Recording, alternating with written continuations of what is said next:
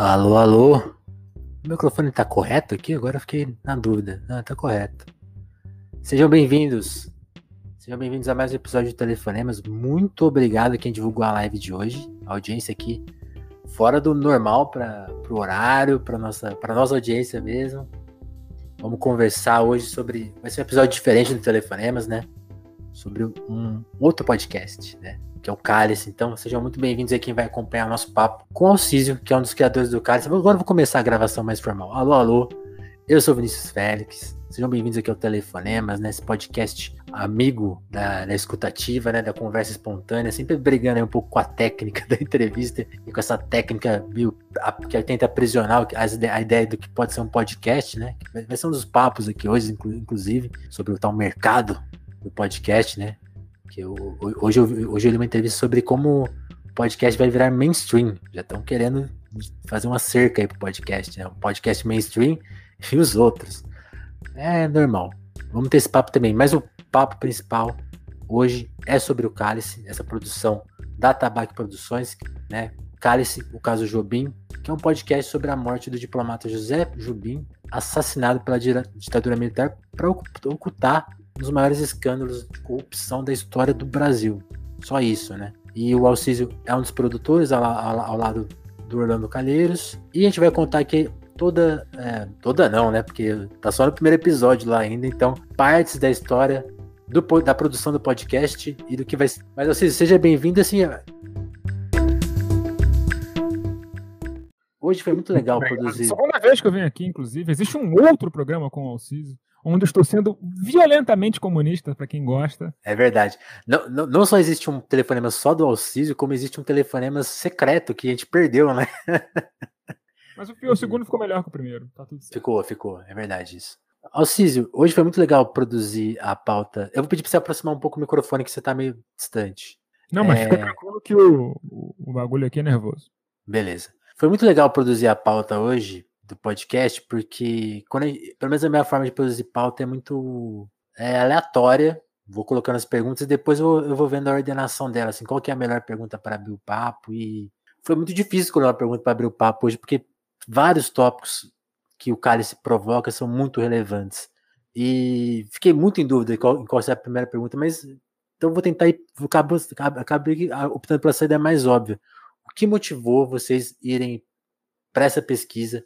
Do caso Jobim, porque uma coisa que ficou na minha cabeça é assim: eu não entendo nada de ditadura, mas eu sou um, uma pessoa que me, julgo atenta, né, assim, ao que aconteceu, a memória, né, é, é uma, é uma memória que é muito combatida, né, um dos assuntos do podcast justamente é esse, mas eu que me considero minimamente esclarecido, não tinha muita noção do, desse personagem, por exemplo, então essa é uma das motivações, conta pra gente como vocês chegaram nessa história e quais são as principais motivações do podcast, né? Por que falar disso Cara, agora? Três, três motivações principais. Bom, por que falar disso agora? Eu acho que é uma resposta quase autoexplicativa, porque a gente vive sobre um governo militar, né? Sim. E a gente vive sobre o rescaldo de uma construção de memória coletiva que não foi bem sucedida. Né? A gente vive de um rescaldo, de um ataque violento da direita ao relatório da Comissão da Verdade, que foi endossado por parte das esquerdas e que eles se empoderaram da narrativa da ditadura nesse processo. Então, o, o porquê agora, eu acho que se responde com outra pergunta. Por que não foi esse tipo de iniciativa não foi financiado pelo Estado brasileiro antes, junto do relatório da Comissão da Verdade? Porque não tive filmes é, dramatizados mesmo, como, sei Sim. lá, o Marighella, por exemplo é, podcasts, como a comunicação do que aquilo foi produzido academicamente, que é um trabalho chato. Volumoso. Ler, ler o relatório da CNV não é algo que você faz assim, ah, tô aqui no aeroporto, tem que fazer uma leitura leve. Você não vai ler isso. Sim. Então, assim, eu e o Orlando, a gente queria contar a história da ditadura através de um jeito que engajasse as pessoas. Esse projeto começou como um projeto mito, né? Que a gente começou justamente com a ideia dos mitos da ditadura. E o principal mito da ditadura é que a ditadura desenvolveu o país. Né? É uma grande mentira. A gente estava trabalhando, cara, tem roteiros escritos sobre isso, que nunca, nunca verão a luz do dia, mas que partes dele vão acabar incorporados no roteiro principal do Cálice. Ensaios de um podcast, dá para dizer. Não, Existe, tem 10 episódios escritos. Prontos. Tem sketch de comédia, tem tudo. Só que aí as pessoas com que a gente ia produzir os sketches e tal tiveram compromissos de trabalho, Certo. não ia ficar tão. Porque assim, ia- iam, seriam comediantes relativamente famosos, bem famosos e tal. Eles dariam uma visibilidade legal pro programa e tal. Aí a gente pensou, aí como esse- esses contratos caíram, porque elas, enfim, tiveram outros compromissos profissionais e não puderam quebrar essa pra gente, porque a gente não ia pagar eles, eles iam fazer no amor, então a gente não tinha como exigir muita coisa. É, a gente pensou, tá, vamos, vamos mudar esse, essa ideia. Mas a gente precisa continuar fazendo algo engajante. Então, então vamos contar do micro, vamos contar uma micro história. A gente começou a procurar uma micro história. A Legal. gente procurou algumas, a gente selecionou algumas, algum, uma, uma, uma história que a gente não selecionou como a inicial vai virar uma temporada, uma mini temporada do, do Cálice, que é o caso Baumgarten, que está relacionado, livremente relacionado no caso Jobim. Você vai começar a ouvir o nome Baumgarten aqui e ali no programa eventualmente, que é um jornalista que foi morto na ditadura também. E a gente, tá, a gente focou muito mais nos casos pós-anistia. Por quê? Porque um outro mito da ditadura é Que que, ela a, acabou ali, né? é que a distensão acabou com a violência política. Isso não é verdade. Sim. Isso não é verdade. Ah, não, era só o grupo do Silvio Frota, aquele pessoal maluco que queria explodir o viaduto do gasômetro. E aí o, o- o cabo, se eu não me engano, enfim, não sei se era cabo porque ele era da aeronáutica lá, o macaco, se recusa, é preso, é perseguido. É, a bomba do Rio Centro, essas histórias é que acabam é, com mais. 79, 82, a, a- Se eu não me engano, a bomba do Rio Centro é 84 já, 84? 83. 83 ou 84. É, o o Balgar tem 82. É, então a gente focou mais nesses casos, assim, até porque o Orlando e eu temos é, aptidões ao esgoto de formas diferentes, né? Ele tem uma re- resiliência sonora ao esgoto que eu não tenho. Por exemplo, é, ouvi todos os discursos do Figueiredo. Ele ouviu todos os discursos do Figueiredo. Eu teria cortado os meus pulsos. Mas, em compensação, eu tenho uma Caramba. alta resiliência para documento. Eu li todos os cables do Wikileaks sobre Itaipu. Todos Eu queria saber, que- o que, que, é- que- que são esses documentos? Não quero, sem cortar a nossa, a nossa vibe aqui. O Julian Assange, que na minha opinião é um herói da humanidade, vazou isso. É, esse, se eu não me engano, são os arquivos da Chelsea Manning, inclusive. Não, peraí. Não, da Chelsea, é que a Chelsea Manning vaza os arquivos, um monte de arquivo do Departamento do Estado, e, e são muito escalonados, eu talvez esteja me en- en- enganado. Mas enfim. Então, vários cables diplomáticos dos anos 60 e 70 que ele vaza tudo, né? O- ele, e as pessoas nunca sentaram para procurar dos paraguaios. Leram só o do Brasil. Se você ler o do Brasil, você não vai encontrar nada. Por quê? Até vai. Algumas coisas que a gente, vai, que a gente encontrou que não foram encontradas porque ninguém sentou o bumbum para ler. Mas do Paraguai é muito mais interessante por quê? Hum. Porque o Paraguai é um país onde tinha menos coisa acontecendo, digamos assim. O Brasil tinha um monte de coisa, né? O Brasil é um país muito mais Muito grande. território, com relações diplomáticas muito mais complexas. O Brasil tinha. Os cables brasileiros falam mais dos acordos nucleares, que eram. que estavam virando um problema diplomático para o Brasil, do que de Itaipu, por exemplo. Mas no Paraguai, só se fala de Itaipu porque só tem Itaipu. Só tem duas coisas acontecendo no Paraguai. Era Itaipu assunto. e Jaciretá, que é a, é, a, é a binacional que eles têm com a Argentina, que também é no Rio Paraná, diga-se de passagem. É, então, assim, o papo de hidrelétrica, é só, eu só falo de hidrelétrica lá, o tempo todo. É, assim, eu me senti num curso de engenharia civil, sabe, nos documentos. Assim, tem horas que eu mandei até para um, um ou outro amigo engenheiro e falo, pô, me explica isso aqui, não tô entendendo e tal. Inclusive tem uma história engraçada que a gente foi apurar, e aí, ó, se eu tiver errado, você foi engenheiro civil, de bar... você foi barrageiro, e eu tiver errado, Ah. você não precisa me xingar no Twitter, não, porque eu sou advogado, eu só tô repetindo o que me contaram. Ajuda a gente a acertar a informação, né? Ao invés de reclamar, Exatamente. Existiu uma briga diplomática entre Brasil, Argentina e Paraguai sobre o uso do potencial hidrelétrico do rio. Porque Itaipu inviabilizaria a, a construção de uma barragem da Argentina, é, que chamada Corpus Christi, que ficaria logo abaixo ali na região, enfim, inviabilizaria Uhum. o projeto. E aí, para viabilizar Corpus Christi, o Brasil fez umas concessões lá, diminuiu a altura da barragem e tal. Eu perguntei para o engenheiro, tá, mas e agora? Dá para fazer uma barragem embaixo? Ele falou, não. Tanto que nunca saiu do lugar. Então, assim, no final das contas, a Argentina e o Brasil brigaram anos por um, por um, um acordo, um tratado internacional. Pra você ter uma ideia, a Ata das Cataratas, que é o que começa o projeto de Itaipu, é de 66, e esse acordo com a Argentina sai em 79, quando a obra de Itaipu já estava no meio. caramba. O que inclusive mostra, isso está nos documentos desse, desse debate, que o projeto de Itaipu no meio da obra, ainda não havia sido finalizado. Eles estavam construindo, entendeu? Igual o podcast Cálice. Então, cara, a gente chega. Não, a gente. O cálice é diferente. Porque a gente já pesquisou, a gente sabe onde a gente quer chegar. Boa. Mas assim, e tem uma diferença, eu não estou gastando 30 bilhões de dólares do dinheiro público. Detalhe. Tem detalhe. Diferença. Então, assim, além de corrupção, e o, o Pedro Campos, né, que é o. Pedro Campos é o papa da corrupção de empreiteira no Brasil. Uhum. Estranhas uhum. Catedrais é a Bíblia de corrupção no Brasil. Esquece Lava Jato. Quem entende, você quer entender corrupção, você compra os Estranhas Catedrais. E aí eu não tenho o livro aqui. E aí o Pedro me deu um outro livro que é muito bom também. Que é mostrando todos os milicos que estão em dire dire diretoria de multinacional do Brasil. Que é algo que a gente vai abordar no Cálice, que é muito curioso. É... Interessante. Tráfico de influência que a gente chama. É... Enfim, é... o Pedro fala que Itaipu é, é, ele encapsula tudo que significa o regime militar, né? Que é corrupção, megalomania e burrice. E tá tudo lá. E, e o caso Jobim acabou tomando a nossa atenção para responder a sua pergunta. Boa. Que eu respondo as perguntas que me fazem, eventualmente. É, a gente vai, a gente vai pondo parênteses, a gente, tranquilo. Por, por, por esses dois motivos. Primeiro, que ele está relacionado à joia da coroa da ditadura, que é Itaipu, que é assim que a, que a ditadura tratava Itaipu, e porque ele é meio que uma lenda urbana. As pessoas, muita gente fala, pô, mas é, tem um diplomata que foi morto porque sabia de corrupção. Mas ninguém sabe da história. Sério? Ninguém sabe da história. Óbvio, enfim. O grande público não sabe dessa história e é uma história que precisa ser contada. Porque o que, que acontece? A gente tende, especialmente nesse mundo pós-Lava Jato, de ver a luta anticorrupção de uma forma que não condiz com a realidade. Porque é isso é, quando você realmente vai denunciar uma parada séria, te matam, bicho. E não é só o Jobim que foi morto por causa disso. O PC Farias morreu assim. Com um caso não muito diferente, porque a, o, o da perícia do PC Farias presume que a mulher que estava com PC Farias, que eu não vou lembrar o nome agora, tinha uma capacidade de, de voar. Para o ângulo da bala fazer sentido, de acordo com a perícia, ela teria que estar levitando para conseguir efetuar o disparo. E isso está no, no processo. Então, assim, farsas de pessoas que poderiam derrubar regimes.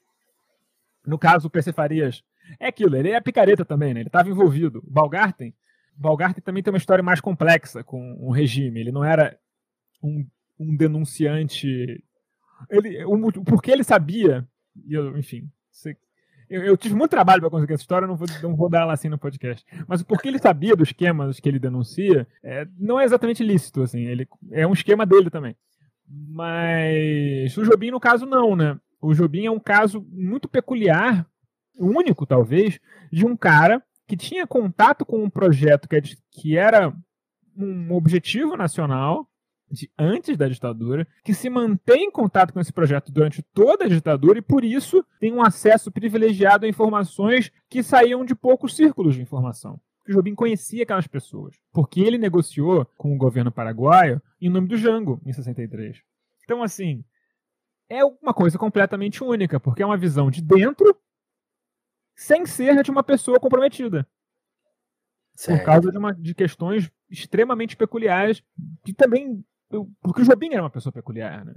Imagina, um cara que era diplomata, que era um grande jornalista antes de ser diplomata, e que ao mesmo tempo que cobriu a grande marcha do Mao Zedong, ele estava presente na China quando isso aconteceu. Uau. Inclusive, era, era piada na redação do jornal aqui no Brasil, do, do Chateaubriand, que na verdade ele era o Mao Tse Tung e ele estava fazendo a, a, grande marcha, porque não é possível que o cara vai lá casualmente e esbarra num dos maiores acontecimentos jornalísticos, né? Você fala, não, quem começou isso foi você, você que estimulou ele a fazer isso para conseguir a matéria, não é possível. Essa era a piada que faziam com ele. O, o Chateau, inclusive, faria, faria isso, imagina. O Chateau faria. Ele, ele teria essa capacidade. Ele provavelmente compraria o Shan Kachek. prometeria para ele uma série de rádio. É, mas, enfim. É, e assim, ao mesmo tempo, ele é um cara que, depois que vira diplomata, ele começa a publicar alguns. Ele publica algumas coisas sobre o Brasil, né? Sobre é, o que seria o Brasil. Tem, são dois livros caríssimos, tem, tem sebo, mas é caríssimo. Acho o mais barato que eu achei foi por 190 reais. E o livro está totalmente destruído, não tem a menor possibilidade de eu conseguir lê-lo. Então não vou comprar. Que é o Não tem, e Banana. não tem nem na, na livraria russa? Não. É... Sol e Banana e o Geo- Geografia Mineral. São dois livros que ele publica junto do. Esqueci o primeiro nome dele, do Bop, que, que era um poeta modernista e diplomata. Que, inclusive, tem. Aí eles ficam amigos do Portinari. É bem legal a história. Que E aí eles publicam esses livros assim, o cara nunca deixou de. Ele, ele tinha um interesse muito grande, que é uma coisa muito do espírito do tempo, de pensar, tipo, pensar o Brasil grande, de uma forma assim, de pensar no Brasil desenvolvido, de pensar no Brasil de primeiro mundo e tal, tudo aqui. E tudo, tudo isso passa pela ampliação da disponibilidade de potencial elétrico, né? Então, ele fala muito sobre mineração, sobre barragem, sobre não sei o quê. Então, ele meio que conhecia o assunto. E é por isso que o Jango escolhe ele para negociar depois com os paraguaios, porque ele já tinha sido presidente do board de relações bilaterais entre Brasil e Paraguai. Ele era um exímio conhecedor do tema, ele era diplomata, era um excelente diplomata. Tem uma história na Argélia, depois que ele conserta, que mostra que ele era um homem assim acima da média no seu trabalho Uau. e depois no Vaticano, enfim, lidar com as a- lidar com o Vaticano era uma coisa complicada também, porque ao mesmo porque ao mesmo tempo, imagina, um cardeal, Dom Helder Câmara, uma pessoa influente no Vaticano, um cardeal é tipo, pô, depois do Papa vem os cardeais, tá ligado? É um candidato a papa, é. Ele é candidato, ele votou em Papa, tá ligado? O cara votou em algumas eleições Sim. de Papa, porque na, na época, nos anos 70, morria Papa, que era uma loucura. É, E ele era o inimigo número um do Médici, né? O Médici odiava o Dom Helder Câmara. Odiava a ponto de tem assim tem histórias de- era ele era a pessoa de interesse número um do Estado brasileiro e, e, e matava de ódio o Médici que não podia fazer nada com o cara imagina se ele mata um cardeal que merda que ia dar é capaz do Brasil ter uma revolução católica na época mas um país extremamente católico imagina não tinha a menor condição de encostar no Pessoas cara nas ruas, né? ele era um cara intocável. E matava o Médici de ódio, sabia que não podia fazer nada com ele. Então, e o Jobim tinha que administrar isso. Ao mesmo tempo que ele, né, tinha que fazer esse mise-en-scène, não, o Dom Helder, não sei o quê, veja bem. Ele, ele, esses mesmos ditadores que odiavam o Dom Helder ligavam pro Jobim pedindo para conversar com o Papa, tirar uma foto, conhecer, mostrar pra família e tal. Era uma coisa muito louca. E ele tinha que lidar com essas contradições do governo. Então exigia uma certa habilidade. A gente vai vendo vai, pela pesquisa e tal que, que o Jobim era um cara muito querido por quase todo mundo que ele trabalhou. Ele devia ser uma pessoa muito carismática. Embora uma pessoa muito reservada, uma pessoa muito carismática, assim. Então não tem por que não falar dele, né? Eu acho que essa é mais importante. Que ele é um, ele é um herói nacional esquecido, sabe? Não tem, um, não tem um busto sobre ele em lugar nenhum no Brasil. E tem, sei lá, rua com o nome de assassino da ditadura, um monte. É isso. Sempre lembrar da rodovia Bandeirantes, né? O Brasil é bem mal resolvido antes já. Não, não, aí, aí Mas é, isso, isso eu fiquei muito impressionado, porque eu me julgo assim, uma pessoa que, pô, leu alguns livros sobre a ditadura. Eu nunca, não lembro de ter esbarrado nesse nome, né? Então isso, isso me chocou um pouco. Assim, caramba. Cara, sabe o que é pior? Eu lembrava dessa história en passant por causa do meu livro didático do colégio. Depois eu fui Olha olhar aqui, tem, tem no livro didático. do Tem lá. É. Tinha lá no meu livro da oitava série. Falei, ah, tem uma notinha de rodapé, assim, que fala, mas assim, é, é uma nota de rodapé da história. Só que essas micro-histórias, eu acho que elas acabam engajando o público de uma forma muito peculiar. Porque assim, você consegue se colocar no lugar das pessoas. A gente, a gente, com o primeiro episódio, conta o que o inquérito fala sobre as horas finais do Jobim. As 36 horas finais do desaparecimento dele. Que é um tanto coisa interessante. Mas depois a gente vai entrar no o que está acontecendo ali e vai ficar mais, mais interessante ainda. Mas depois a gente vai falar sobre como a família experim- experimentou essas 36 horas. Sobre o sofrimento, sobre a angústia, sobre a ansiedade que eles passaram. Então, assim, eu acho que se você vai contando assim, você consegue. É muito mais eficaz do que a gente fazer um podcast de denúncia sobre a ditadura. Se eu ficar denunciando o que a ditadura fez, eu vou alcançar, sei lá, 10% do público que a gente já alcançou com o Cálice. Agora, como a gente teve uma uma audiência super alta, quando você abre o Spotify, tá lá. Podcast que você vai. Se você ouvir o Podpah, a gente aparece nos recomendados do Podpah. E aí um moleque de 16 anos que é trapper, que foi, sei lá, ouvir um moleque que toca trap no Podpah, fala, cálice, pô, arte, arte bonita, vou dar uma. Vou dar uma Deixa eu dar um play aqui. E aí? E aí a gente pega, pô, a história é maneira. A história é maneira. Entendeu? A história é maneira. Sim. E eu acho que. Eu acho que isso é Ela, ela tem essa essência do, do que tá muito popular hoje do true crime, né? Tipo assim, É, qual, qual que é a solução desse caso? 100% true. 100% true. né? É, e, e eu acho que o fato de ser uma história real, não uma história baseada em fatos reais, e tal, ela traz uma outra dimensão, né? Porque assim, eu falo numa boa, assim, eu tenho certeza que tem pelo menos 30% dessa história que a gente não conseguiu descobrir. Porque a gente não tem acesso aos documentos. Porque o Estado brasileiro consegue não divulgar os documentos. Saquei. Então, assim. E, e, aí, e aí acho que vem essa minha segunda pergunta, porque você falou, o Orlando tem essa capacidade de fuçar no lixo, de ter escutado todos os discursos do Figueiredo, né? Tem o trabalho dele na época do, da, da, comissão também, que foi muito custoso, né? Ele até fala de que custou um pouco da saúde mental dele. Você tem essa habilidade de ler documentos. Onde que se deu essa pesquisa, assim, que tipos de... Porque você também falou isso, tem documentos que a gente ainda não acessou e talvez nunca vai acessar. Sim. E... Mas também tem as fontes primárias, porque tem muita gente que conhece a história que tá por aí. Nem tanto. É, como... Nem. Então, então, justamente, com, isso posto, como que se dá essa pesquisa? Vou, vamos fazer um head count aqui de vivos da história. Ah. Tem um delegado, que não é o delegado principal, um legista, que o cara que fez a autópsia está vivo, mas é uma pessoa difícil. Correto. É, a Lígia, que é a Lígia Maria, filha dele, e só. Caramba. Um fotógrafo da cena do crime está vivo, um fotógrafo famosíssimo. Essas são as quatro pessoas no processo que estão vivas. Que a gente tem que lembrar que isso aconteceu há 40 anos atrás, 50 anos atrás, quase, né? 79, 79, 79. 50, é. É, quase São 48 anos. Né? 43 anos, 43 anos. 43 anos. São 43 anos atrás e as pessoas já eram de meia idade na época. E as pessoas não viviam tanto quanto vivem hoje, gente. Sim. Pessoas que tinham 40, 35 anos na época é a nota de corte, assim. Para cima de 35 anos eu nem procuro estar vivo mais, porque todos estão mortos. Tá todo mundo morto. E assim, inclusive, uma coisa triste, porém real, eu, eu tenho lido muito jornal da época, né? Procurando coisas e tal. Isso que, que eu, eu, tenho essa pergunta mais para frente. Eu tenho lido muito jornal da época. O acervo do Globo é péssimo para. Eu tenho que tirar print das coisas, porque ele é péssimo para imprimir, é um saco. Mas é, tem algumas coisas. Eu tô procurando, mas é verdade, outras coisas. O caso Jobim tem todos os recortes. Eu tô procurando umas outras coisas, de uns outros casos é, da época. E, cara, é, você vai ler o obituário da época, a média de idade é muito baixa. As pessoas morrem com 55, 54, 57, aí alguém morre com 69, 73, aí você vai ver. Ancião já. Não, você ver morte, cirrose, enfisema, enfisema, enfisema, cirrose, cirrose, enfisema, infarto, infarto, cirrose, enfisema. Cara, as pessoas basicamente bebiam, fumavam e infartavam. É só isso que acontecia com elas. É muito louco, assim, é a quantidade de morte por cirrose hepática que eu li numa página de jornal eu fiquei assustado, até mandei para uns amigos. Falei, cara, que loucura, cara. Tem um podcast aí. bebia, mano, não sei se tem um podcast, mas assim, deve ter alguma pesquisa sanitária sobre isso aqui. Não, não é da minha área, né? Mas assim, a incidência de doenças, de vícios, né, cara? Era muito grande, as pessoas viviam muito menos. Porque assim, se controlava pior as doenças. É, tinha, tinha menos conhecimento a, também. A medicina era muito menos avançada. Enfim, acho. É uma coisa que a gente deve entrar, porque tem, tem uma questão. O Jobim era cardíaco e tal. Conversei muito com um amigo meu que é cardiologista sobre a situação do Jobim. Ele falou que hoje em dia não seria. Ele falou: Ó, eu dar um exemplo do próprio Jobim. Hoje em dia, ele não morreria disso.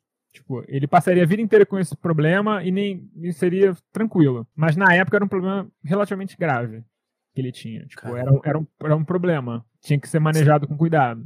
Sem querer te cortar, Alciso, mas uma coisa que eu já gostei de cara no primeiro episódio são detalhes como vocês falam da questão do dinheiro, né? Como as pessoas andavam com dinheiro na rua, porque lógico, não né? tinha. Louco.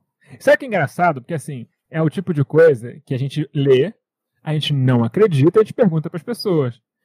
E assim, o, o Orlando é, não tinha tanto essa referência, eu acho que. Até porque. Nem na minha família tem muita essa referência tá ligado? Mas você vai perguntando uhum. pra umas coroa de classe média alta pra caralho, assim, galera mais rica. Eu comecei a ligar pros primos ricos da família pra perguntar. Eu falei, não, super normal ter um cofre em casa, ter dinheiro e tal. Normal, inclusive. Nem, nem, aí a pessoa fala, nem guardaria tanto cruzeiro, guardaria mais dólar em casa, assim e tal. Cruzeiro a gente guardava. Fora, guardava na gaveta mesmo e tal. Eu tinha um maço de dinheiro na tua casa. E como o dinheiro desvalorizado, eu não sei como eles fizeram, assim, ainda bem para eles que. De... E eu acho que, inclusive, me parece, é uma teoria que eu tenho, hum. que o cheque pré é naturalizado durante a hiperinflação, porque depois você não consegue mais andar com dinheiro. Você tem que começar a dar cheque para as pessoas, os cheques vão tendo limites cada vez maiores e tal. Quando, gente, quando o Brasil perde um pouco a referência de, de, de, valores, aí tem dois caminhos, né? Se você tem muito dinheiro, você dolariza, e a pessoa que não tem como viver do, né, como viver na economia dolarizada, que era uma coisa que era é, para poucos, mas muito poucos, né? Ela acabava indo pro cheque, porque senão você não consegue, literalmente, você não tem como fazer o pagamento. Imagina, as pessoas, inclusive, minha tia era professora física. Minha tia era professora de educação física do estado na época. O estado da, do, do Rio de Janeiro pagava em espécie. Nossa. Ela recebia um pouco de dinheiro quando chegava no final do no começo do mês. E aí imagina, com a hiperinflação, isso vai virando um, um calhamaço que você não tem onde guardar tem que levar uma mala de compra. Como volta para casa, né? Não, tem como voltar para casa. E aí que se normalizou a conta salário também. Olha que loucura. E depois a gente fala sobre Itaipu, porque em Itaipu o pagamento é. em espécie gerou a economia do pagamento em espécie, né? Que era um monte de homem gastando tudo em bebida. No bar do lado do pagamento. A cirrose. Era, era muita briga, muita morte. A gente vai entrar nessa história. Toda a história de Itaipu também, que é assim, uma é coisa fundamental. Hum é que o Jobim tinha um dossiê que foi roubado. E por um lado isso é péssimo, porque eu tenho certeza que tem coisas lá que a gente não vai saber, mas por outro lado, depois de 43 anos, a gente sabe de quase tudo que aconteceu de corrupção em Itaipu. Então, mas certamente, certamente, tem algumas coisas que não, que o Jobim ou não sabia ou não priorizaria num documento sobre corrupção. Por exemplo, as condições de trabalho da época. Já que, já que o dossiê não existe, a gente pode falar sobre isso livremente quando a gente vai falar sobre o que poderia estar no dossiê, né? Porque assim, Itaipu mostra exemplarmente como se operou a máquina de destruição de direitos do trabalhador para maximizar o lucro e para maximizar o, a produção, né, cara? O Brasil virou uma epidemia de acidente de trabalho. É uma coisa assim, tétrica, né? Enfim. É... Então, assim, acaba. Que... Fala, o, o, que foi praticado em, Ita, em Itaipu se espalhou para o Brasil inteiro nas não, construção é, civil. É, é, mais que ele. Não, Itaipu é mais um caso exemplo, né?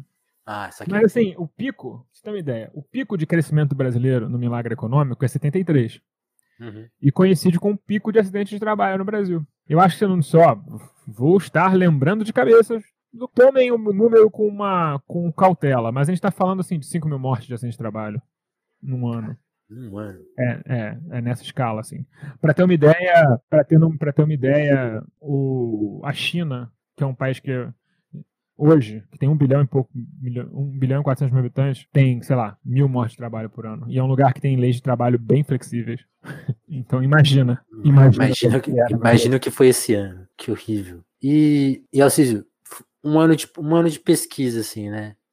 E acho que aí a gente já pode entrar num aspecto do podcast que, assim, pô, é um esforço de pesquisa independente, né? Como, como viabilizar um ano de pesquisa independente? Como que vocês Cara, bolaram isso e esquematizaram? Advogando pior do que eu preciso, do que eu deveria. Não tem jeito. Não tem jeito. Assim, tirando casos que eu tenho que são muito emergenciais, uma tutela, uma coisa que eu tenho que resolver para ontem, eu respondi no último dia do prazo as coisas, entendeu? Eu não, não advogava do jeito que eu gosto de advogar, que é tipo fazer o processo andar o mais rápido possível, porque eu tava focado em outra coisa, é, produzindo menos, eu saí da internet, basicamente. Eu saí do lado B e fui pesquisar. A gente fez o código do russo, que tem uma pesquisa grande, mas muito menor, muito menor do que o do Cálice. Então, assim, foco, né? Foco nisso. E o Orlando provavelmente também abriu mão de algumas coisas para fazer, enfim. E a gente vai abrindo mão do nosso tempo livre, né, cara? Sábado, é domingo. É, não tô fazendo nada, vou ler, aquele, vou ler esse papelzinho aqui. Só mais um documentinho. Só pra, vou terminar só esse cable aqui hoje, essa página de cable. É isso, cara. Basicamente, é é, é, servidão de si mesmo, né, cara? Porque eu não. Eu sou, eu sou um empreendedor. Sou um empreendedor moderno. É, é, quando, quando que surgiu a, a Tabac? Assim, foi, foi pro código? Como que vocês falaram? Pô, aqui tem. A Tabac foi fundada em maio do ano passado, mas a gente, tá, a gente já estava trabalhando junto desde janeiro do ano passado. Certo. Aí a gente foi fazendo. Fundar uma empresa no Brasil é fácil, quando você tem uma boa contadora como, eu, como a gente tinha, a gente teve uma contadora para abrir a empresa, né? O contador da empresa hoje sou eu, porque contador é caro, mas contador e advogado. Em 40 dias a gente abriu a empresa. Foi um trâmite relativamente foi simples, assim, não precisa de alvará e tal, tranquilo. É, mas enfim, até juntar documento, bororó, era um dinheirinho que a gente tinha que dar de entrada, a gente teve que juntar o dinheirinho para dar de entrada, né? Porque, é, se eu não me engano, o procedimento custa mais ou menos 1.800 reais para abrir uma empresa no Brasil, alguma coisa assim. É, então, né, teve que juntar o dinheirinho, parará. A gente meio que já sabia o que a gente queria fazer, que a gente queria trabalhar junto, então fazer a empresa foi natural, até porque é, tributariamente é, é melhor ter uma, uma limitada do que ficar maximizando MEI. Não funciona fazer isso. E, enfim, tem uma série de questões legais envolvidas, enfim. É, é muito melhor. Pessoas, se vocês pretendem fazer, é, abram, abram empresas limitadas. Elas, se limitado da empresa, sabe o que significa? Responsabilidade civil limitada. Significa que o seu patrimônio não pode ser atingido. Então, se a gente falar alguma merda e quiserem processar o nosso projeto, vão processar a Tabac. Sabe quanto a Tabac tem na conta? 300 reais. Entendeu? Boa sorte. É, é por isso que a gente tem uma empresa. Porque aí a responsabilidade civil do nosso material é limitada ao patrimônio da empresa. Então, sei lá, se o filho do Figueiredo, neto do Figueiredo aí, que é um direitista famoso, que ele quiser processar a gente por uma coisa que a gente vai falar do pai dele que ele não gosta, hum. ele, se ele ganhar, ele não leva. Ele vai falir minha empresa. Paciência, eu abro outro. Ele vai levar 300 reais. o advogado que vai o advogado para fazer a inicial da ação vai cobrar 5 mil. Então ele vai sair no preço de 4.700 no final. Tá bom. Já perdeu. Ó, oh, fali uma empresa que falou mal do meu avô. Beleza, cara. Tu perdeu a 10 gente abre, A gente abre três. A gente abre outra, tranquilo. É isso. Então, é assim, é por isso que a gente abriu a empresa. Uma questão de, de proteção. Estratégia.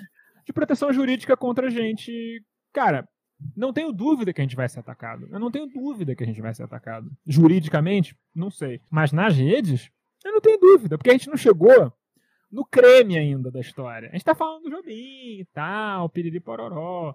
Mas quando chegar no que a gente descobriu do alto comando da ditadura, do que eles fizeram, das ligações que a gente conseguiu fechar com documentos novos que a gente encontrou, conversando, porque a academia tem um defeito, mas ela não conversa muito entre ela, né? A gente, como a gente teve a oportunidade de conversar com todo mundo, a gente foi ligando os pontos e retornando e perguntando tal coisa e tal. A gente falou, pô. Volta aqui, volta aqui. Fulano falou com Fulano e tal, não sei o quê. E a gente conseguiu. Ach...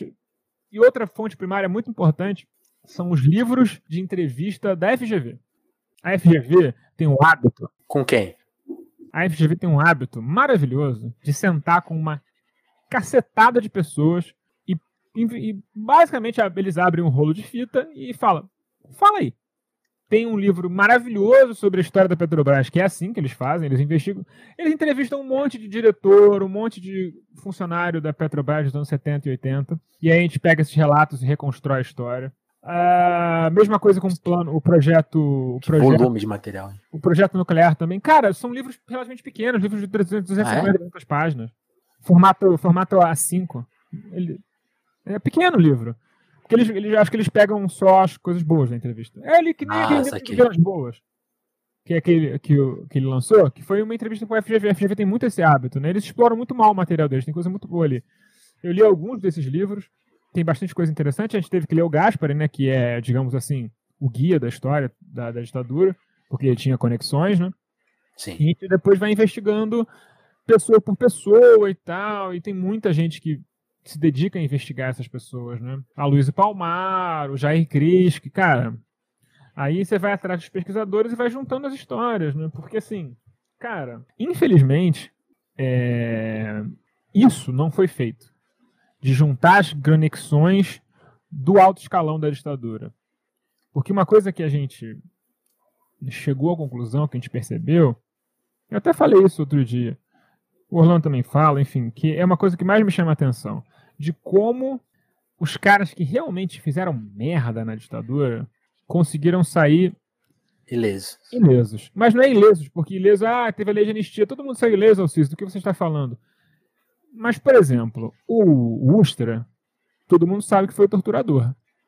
O Malhães, todo mundo sabe que foi assassino. Agora, qual é a participação do Shigeaki Ueki na ditadura? Qual é a participação do Delfim Neto na ditadura? Fala, ah, ele nunca torturou ninguém. Não diretamente, né? Mas, assim, ele está implicado em uma série de coisas. Figueiredo. Figueiredo foi chefe da SNI. E a história trata como se ele não tivesse nada a ver com a repressão, com a ditadura, sabe? Porque como parece que existe uma Como se fosse um presidente da saideira só. só isso existe uma, não, existe uma construção muito curiosa no Brasil que parece que só o Médici torturou as pessoas. Que o Médici, de fato, criou um aparelho gigante. Né? Ele que, ele que empodera os porões. Mas o Geisel não, não tem uma guinada em relação a isso por uma questão humanitária. É porque os caras estavam saindo de controle ele centraliza a repressão no SNI, no, na cúpula, que era comandada pelo João Figueiredo por uma questão de controle político, porque a questão política estava saindo de controle. Tava virando uma questão internacional àquela altura, né? Também, não? mas acho que não era só isso. Eu acho que era muito mais, cara, o exército era um jogo de foice no escuro. Todo mundo queria puxar o tapete, todo mundo que todo mundo queria ser presidente. O Malheiros queria ser presidente. Queria fazer presidente, né? Queria colocar alguém é, que representasse saquei, os interesses deles, né? Na, no, no, poder e tal. Todo mundo queria um pedaço da torta, ser, ser ter o protagonismo e tal. Os caras, é, todo mundo se odiava. Todo mundo se odiava. Então, assim, eu acho que quando a gente presume que a ditadura militar era una, a gente não consegue entender muito dos processos que aconteceram. Por exemplo, o Herzog. Por que, que o Herzog foi morto? A morte do Herzog foi um recado da linha dura, pro, foi um recado pro Geisel. Direto pro Geisel. O Herzog pendurado daquele jeito foi uma mensagem para o Ernesto Geisel. Falou, ó, oh, meu filho, você está querendo acabar com o nosso esquema aqui, mas quem manda é a gente. E aí eu te pergunto, o Jobim foi encontrado de uma forma muito parecida com o Herzog. Para quem era o recado do Jobim? Essa é uma pergunta que a gente está tentando descobrir de verdade, a gente não sabe ainda. Tem, temos teorias, mas aquilo é um recado. Porque se você quiser matar alguém de forma insuspeita, existem métodos mais eficientes. Né? A pessoa não aparece mais, né? É verdade. Não, isso é uma outra questão que a gente vai entrar no, a gente vai é. abordar no, no, podcast. Tem certas pessoas que não podem desaparecer. E eu tenho um, eu li um livro inteiro sobre isso, não gostei. Caramba. A gente, quando a gente falar sobre Argélia e teoria da guerra revolucionária, você vai entender tudo que você está.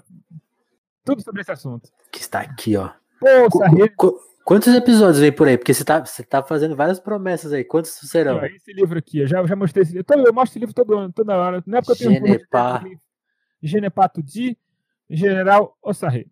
Esse cara aqui foi o cara que inventou a tortura moderna morou no Brasil, foi instrutor da Escola das Américas. Ele é um, ele é um dos grandes monstros da história que a história escolheu esquecer.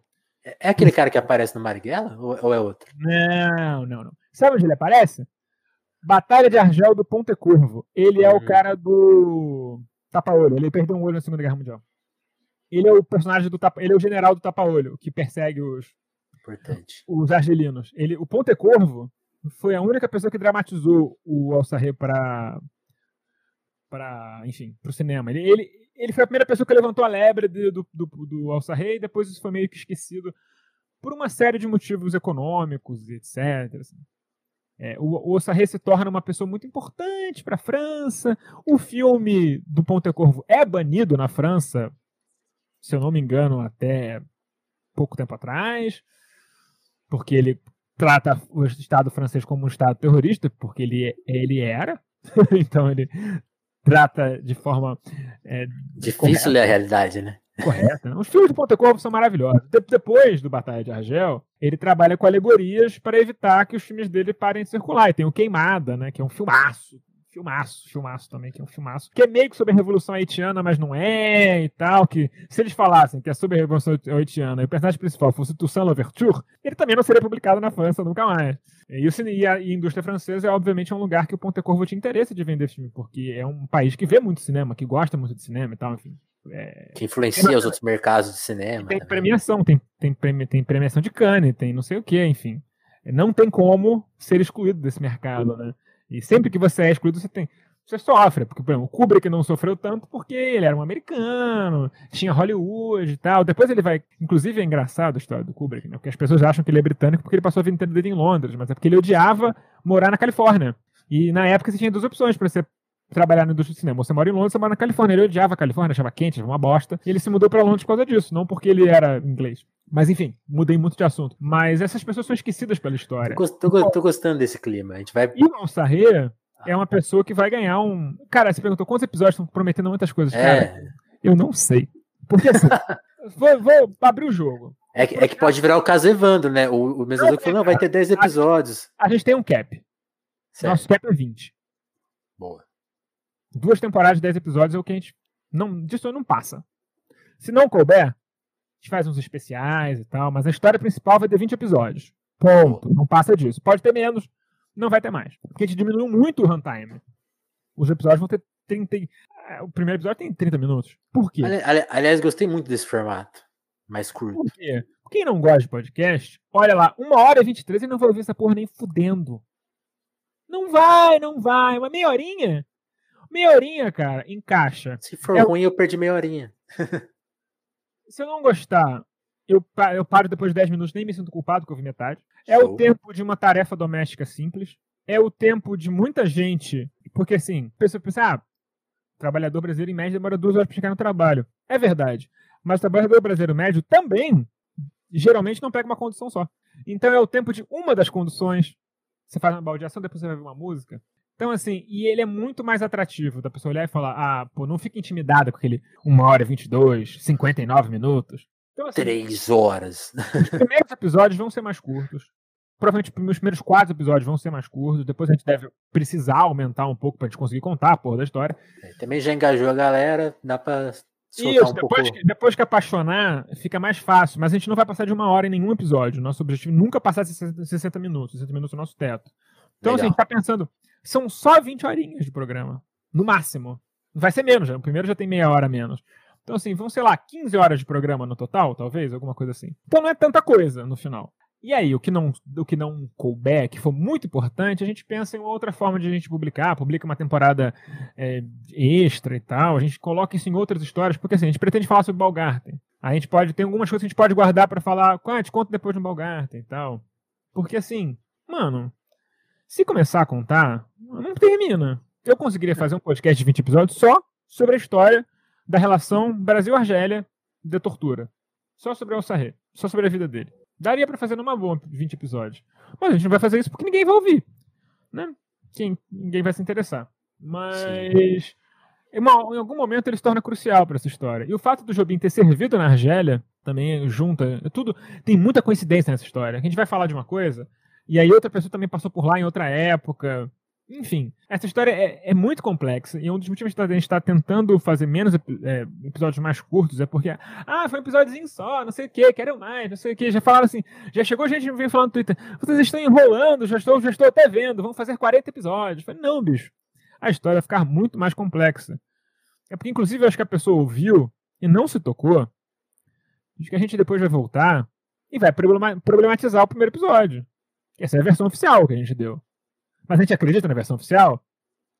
Se liguem nos próximos episódios. Depois a gente vai começar a ver que tem uma série de coisas ali que são. Bem esquisitas. São esquisitas. Tem muita coisa ali que é esquisita. Inclusive, tem dois lugares no relato. Se você, se você prestar atenção, ele tá em dois lugares ao mesmo tempo. Exatamente. Aquela pessoa que viu ele num carro. Como assim? Na hora que Não, ele tinha sumido. Mas ela viu no dia 22. Ah, é verdade. É, no dia 23, tem dois, duas aparições que acontecem no mesmo horário em dois lugares diferentes da cidade. Ah, tá que é com os pescadores às quatro da tarde na Barra e no ônibus às 5 da tarde na Tijuca. Os lugares estão separados por mais de 40 quilômetros. Como o Jobim fez isso? Ele tinha um helicóptero para fazer as aparições dele? Não se sabe. Então, assim, não, não tinha. Não tinha um helicóptero. Não, não tem um helicóptero surpresa na história. Então, assim, depois a gente vai começar a mostrar que ah, não era, a gente tem algumas dúvidas sobre isso. E, então, assim, para construir isso, tem que ter uma certa paciência e eu sei que, cara, tem uma galera que ama esse tipo de conto, que ouviu o caso Evandro, que ouviu o Pré dos Ossos. Mas assim, vamos lá. O caso Evandro tem uma complexidade pericial que não, não atravessa o caso Jobim. O caso, pericialmente, é muito simples. A gente vai conseguir matar em 10 minutinhos explicar o que aconteceu. O Praia dos Ossos, a complexidade é mais social do que, que aconteceu. Todo mundo sabe o que aconteceu. O maluco matou a, a Pantera. Obviamente que esse nome de todo mundo agora. Stuart? Stuart não. Stuart é o filho Ah, eu não lembro. Mas ele tinha um nome meio americanizado. Enfim, alguém vai lembrar nos comentários. Alguém do chat tem aí? Inclusive, chat, se quiserem mandar perguntas, super chat está aí aberto para vocês, hein? É... E também sem super chat, que a gente é tranquilo. Mas enfim, a história lá é, tem um aspecto social muito mais importante. Agora, o nosso programa tem duas coisas tem a história do caso Jobim, que a gente pretende fazer justiça ao que aconteceu, a gente vai contar o caso como ele aconteceu, e essa suspense tal, não sei o que, que o pessoal que é fã da coisa vai curtir. E tem a questão do, do, do, do dossiê que ele tinha sobre Itaipu, que é fundamental debater para a gente entender por que ele foi morto. Dock Street, isso, obrigado. Isso. Street, não era. Uh, não era Stuart, quase. Passa relativamente perto. Mas o. Se a gente não entender o que tinha no, no, na pasta, a gente não consegue entender porque o Jobim morreu. Então, tá tudo relacionado. A gente, a gente, a gente contar a história da ditadura é importante para entender por que, que, ele, por que, que ele morreria. A gente entendeu qual era a conjuntura política econômica do, do, do começo do governo Figueiredo é essencial para entender por que, que haveria o interesse dele morrer. O Marcelo até comentou: ah, eu tô acostumado com xadrez verbal, ficou estranho esse formato. Mas, cara, digamos assim, se a gente for fazer uma escala de vício em podcast, o xadrez verbal é, tá sei lá, é fumar pedra de crack às quatro da manhã debaixo da ponte, né? É o último estágio do viciado, assim. Cara que é podosfera, tá ligado? O cara é, gosta pra cacete. Totalmente. Eu amo vocês. Eu quero que vocês ouçam o nosso podcast, mas vocês representam uma 1%. muito da população. Da população, né? Da população geral e da população que ouve podcast. O podcaster, o, ouvinte de podcast médio, ouve, em média, uma hora de podcast por semana. Então, assim, a gente tem que entrar nessa cota da pessoa. Então a gente tem que episódios menores. Pelo menos até que ela fique cativada o suficiente e falar, não, vou, esse aqui eu vou seguir. É pouquinho, é, uma, é a cada 15 dias só que aparece na minha timeline lançar quinzenal. Também é de propósito, não é uma estratégia de marketing, porra. Se eu pudesse, eu lançaria todo, todo, toda semana. Mas a gente acha que não vai ser tão eficiente para ganhar esse momento. Até porque a gente não tem divulgação a gente não tem grana para divulgar. Pô, se eu pudesse isso... funcionar, se eu tivesse Google AdSense, Facebook Ads, o cacete A4 para botar o Cálice para frente, a gente talvez fizesse semanal. Se tivesse 50 mil de verba para divulgar ele, a gente fazia semanal. Mas a gente não tem. eu não tô, a gente vai ter 50 mil reais pra gente. Você nem tem 5 mil reais pra gente, que dirá 50, pô, que dirá pô, se... e, e, aí vem a minha essa pergunta aqui, né? Volta, falando também, como eu falei, prometi, né? O papo era um pouco sobre o. Vamos falar de grana, vamos falar de grana. Vamos falar, é, não, vamos falar de grana de podcast, porque assim. Um nossa, pra gente, né? É, imagina. Telefonemas Telefonemas, a gente já tem a nosso próprio a nossa dissidência, né, que é o crise, crise, crise. Eu adoraria comprar, né, a tabac, né, mas a gente não tá com essa. Os acionistas não fecharam a questão ainda. O problema, vocês que eu queria saber, era justamente um pouco isso, dessa coisa estratégica que levou o podcast pro segundo lugar do Spotify. Segundo lugar, vocês alcançaram? Segundo da nossa categoria, terceiro do geral. Legal. Isso para um podcast independente é muito complicado por uma série de questões, né? É, como eu estou falando, a gente está vendo esse crescimento do mercado, especialmente ali a partir de 2020, né? 18 já tinha uma certa promessa, mas em 20 a entrada da Globo, a própria, a própria presença do Spotify com os originals, né? Muda um pouco o jeito que o podcast é consumido, feito. E, tipo assim, começou a rarear os, pro, os projetos independentes no topo. E vocês quebraram um pouco essa barreira. Como? Sobre isso. E, e, também mete a sua análise aí, porque essa é a minha análise, né? Não sei se você concorda. Os indies, as produções independentes, deram uma estagnada também. A gente hum. tem uma culpa. Nós, independentes, temos uma parcela de culpa em termos sumido. Porque a gente estava tentando fazer o mesmo formato para sempre. E aí eu e o Orlando vimos em 2020 que a gente precisava começar a fazer outra coisa. Que a gente precisa certo. apresentar outros produtos para outros tipos de público. Porque senão a gente não sai dos mesmos ouvintes. Porque o ouvinte do lado B é o ouvinte do Vira Casacas, é o ouvinte do Anticast. E as nossas as audiências desse programa são ótimas, mas elas são. Se você fizer um diagrama de Venn, aquele diagrama de círculozinhos, eles têm Bate quase todo mundo. Eles têm uma interseção grande demais. E isso é o que a galera não entende. Que as pessoas que entraram na podosfera através de Globo, de Spotify Originals, Piriri Pororó, elas não são essas pessoas. Os, os, os usuários originais. Elas são um grupo diferente de pessoas. Que é maior. Que é mais diverso. Que tem interesses diferentes. Que tem tempos diferentes. Então, assim, a gente precisa de um produto diferente. Então é por isso que a gente, tá, que a gente lançou o Código do Russo, que é um documentário mais jornalístico, né? É uma, ele é narrado num estilo de escalada jornalística de propósito, para aparecer um jornal. E o Cálice é um programa que é narrado do jeito que ele é narrado pelo Orlando, meio no ar, língua presa no ar, que é o estilo do Orlando, né? Que é para que é para entrar nesse ritmo do, do true crime e tal. E se a gente fizer um outro programa, vai ter a sua a sua identidade sonora. Mas a ideia é nunca mais encostar no, no formato de entrevista. entrevista pura. Porque, vou ser bem sincero, depois que eu tive a capacidade de sentar, entrevistar a pessoa e depois cortar a entrevista dela para colocar no podcast, eu nunca mais entrevisto como ao vivo. É muito melhor entrevistar como não ao vivo. E depois Deixa sentar, só o telefonemas ao vivo, gente. Pô. Você senta, você, você pensa. Não, mas isso aqui eu acho legal, porque acaba que é um papo meio meta sobre a indústria e tal. Eu acho que esses programas têm seus passos, não tô, não tô te criticando. Não, eu sei. Mas o, o, o negócio é que esse não é um modelo que é viável se você não é o fucking Mano Brown. Porque tá boa.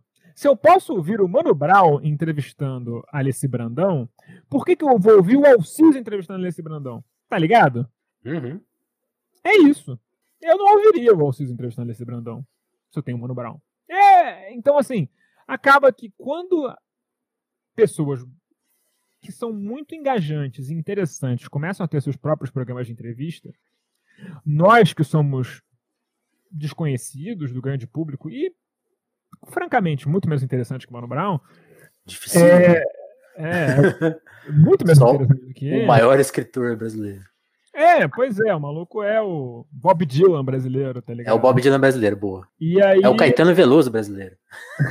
e aí a gente tem que disputar com um cara, bicho. Se você tentar disputar nos mesmos termos, eu não, eu não vou conseguir cativar as pessoas, cara. Então a gente tem que pensar em outras coisas, cara. E tem muita coisa para ser contada, muita coisa para ser contada. Ah, tabaque. Na boa, se você me der um milhão de reais em bolsa para tabaco, sei lá. Uh, vou, sei lá, Open Society Foundation lá do Jorge Soros. Os caras Chegou. têm um derrame. Eles têm um derrame e caem dinheiro na nossa conta, porque a gente não, a gente não se encaixa nos formatos dos, das bolsas deles. Olha lá no site deles, eu já olhei. A gente ah. não tem nem chance de conseguir financiamento de podcast deles. Eles têm financiamento de podcast.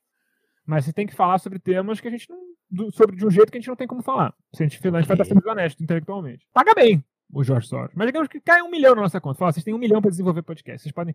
Eu quero três podcasts ano que vem. A gente não vai conseguir contar um décimo das histórias que a gente quer contar.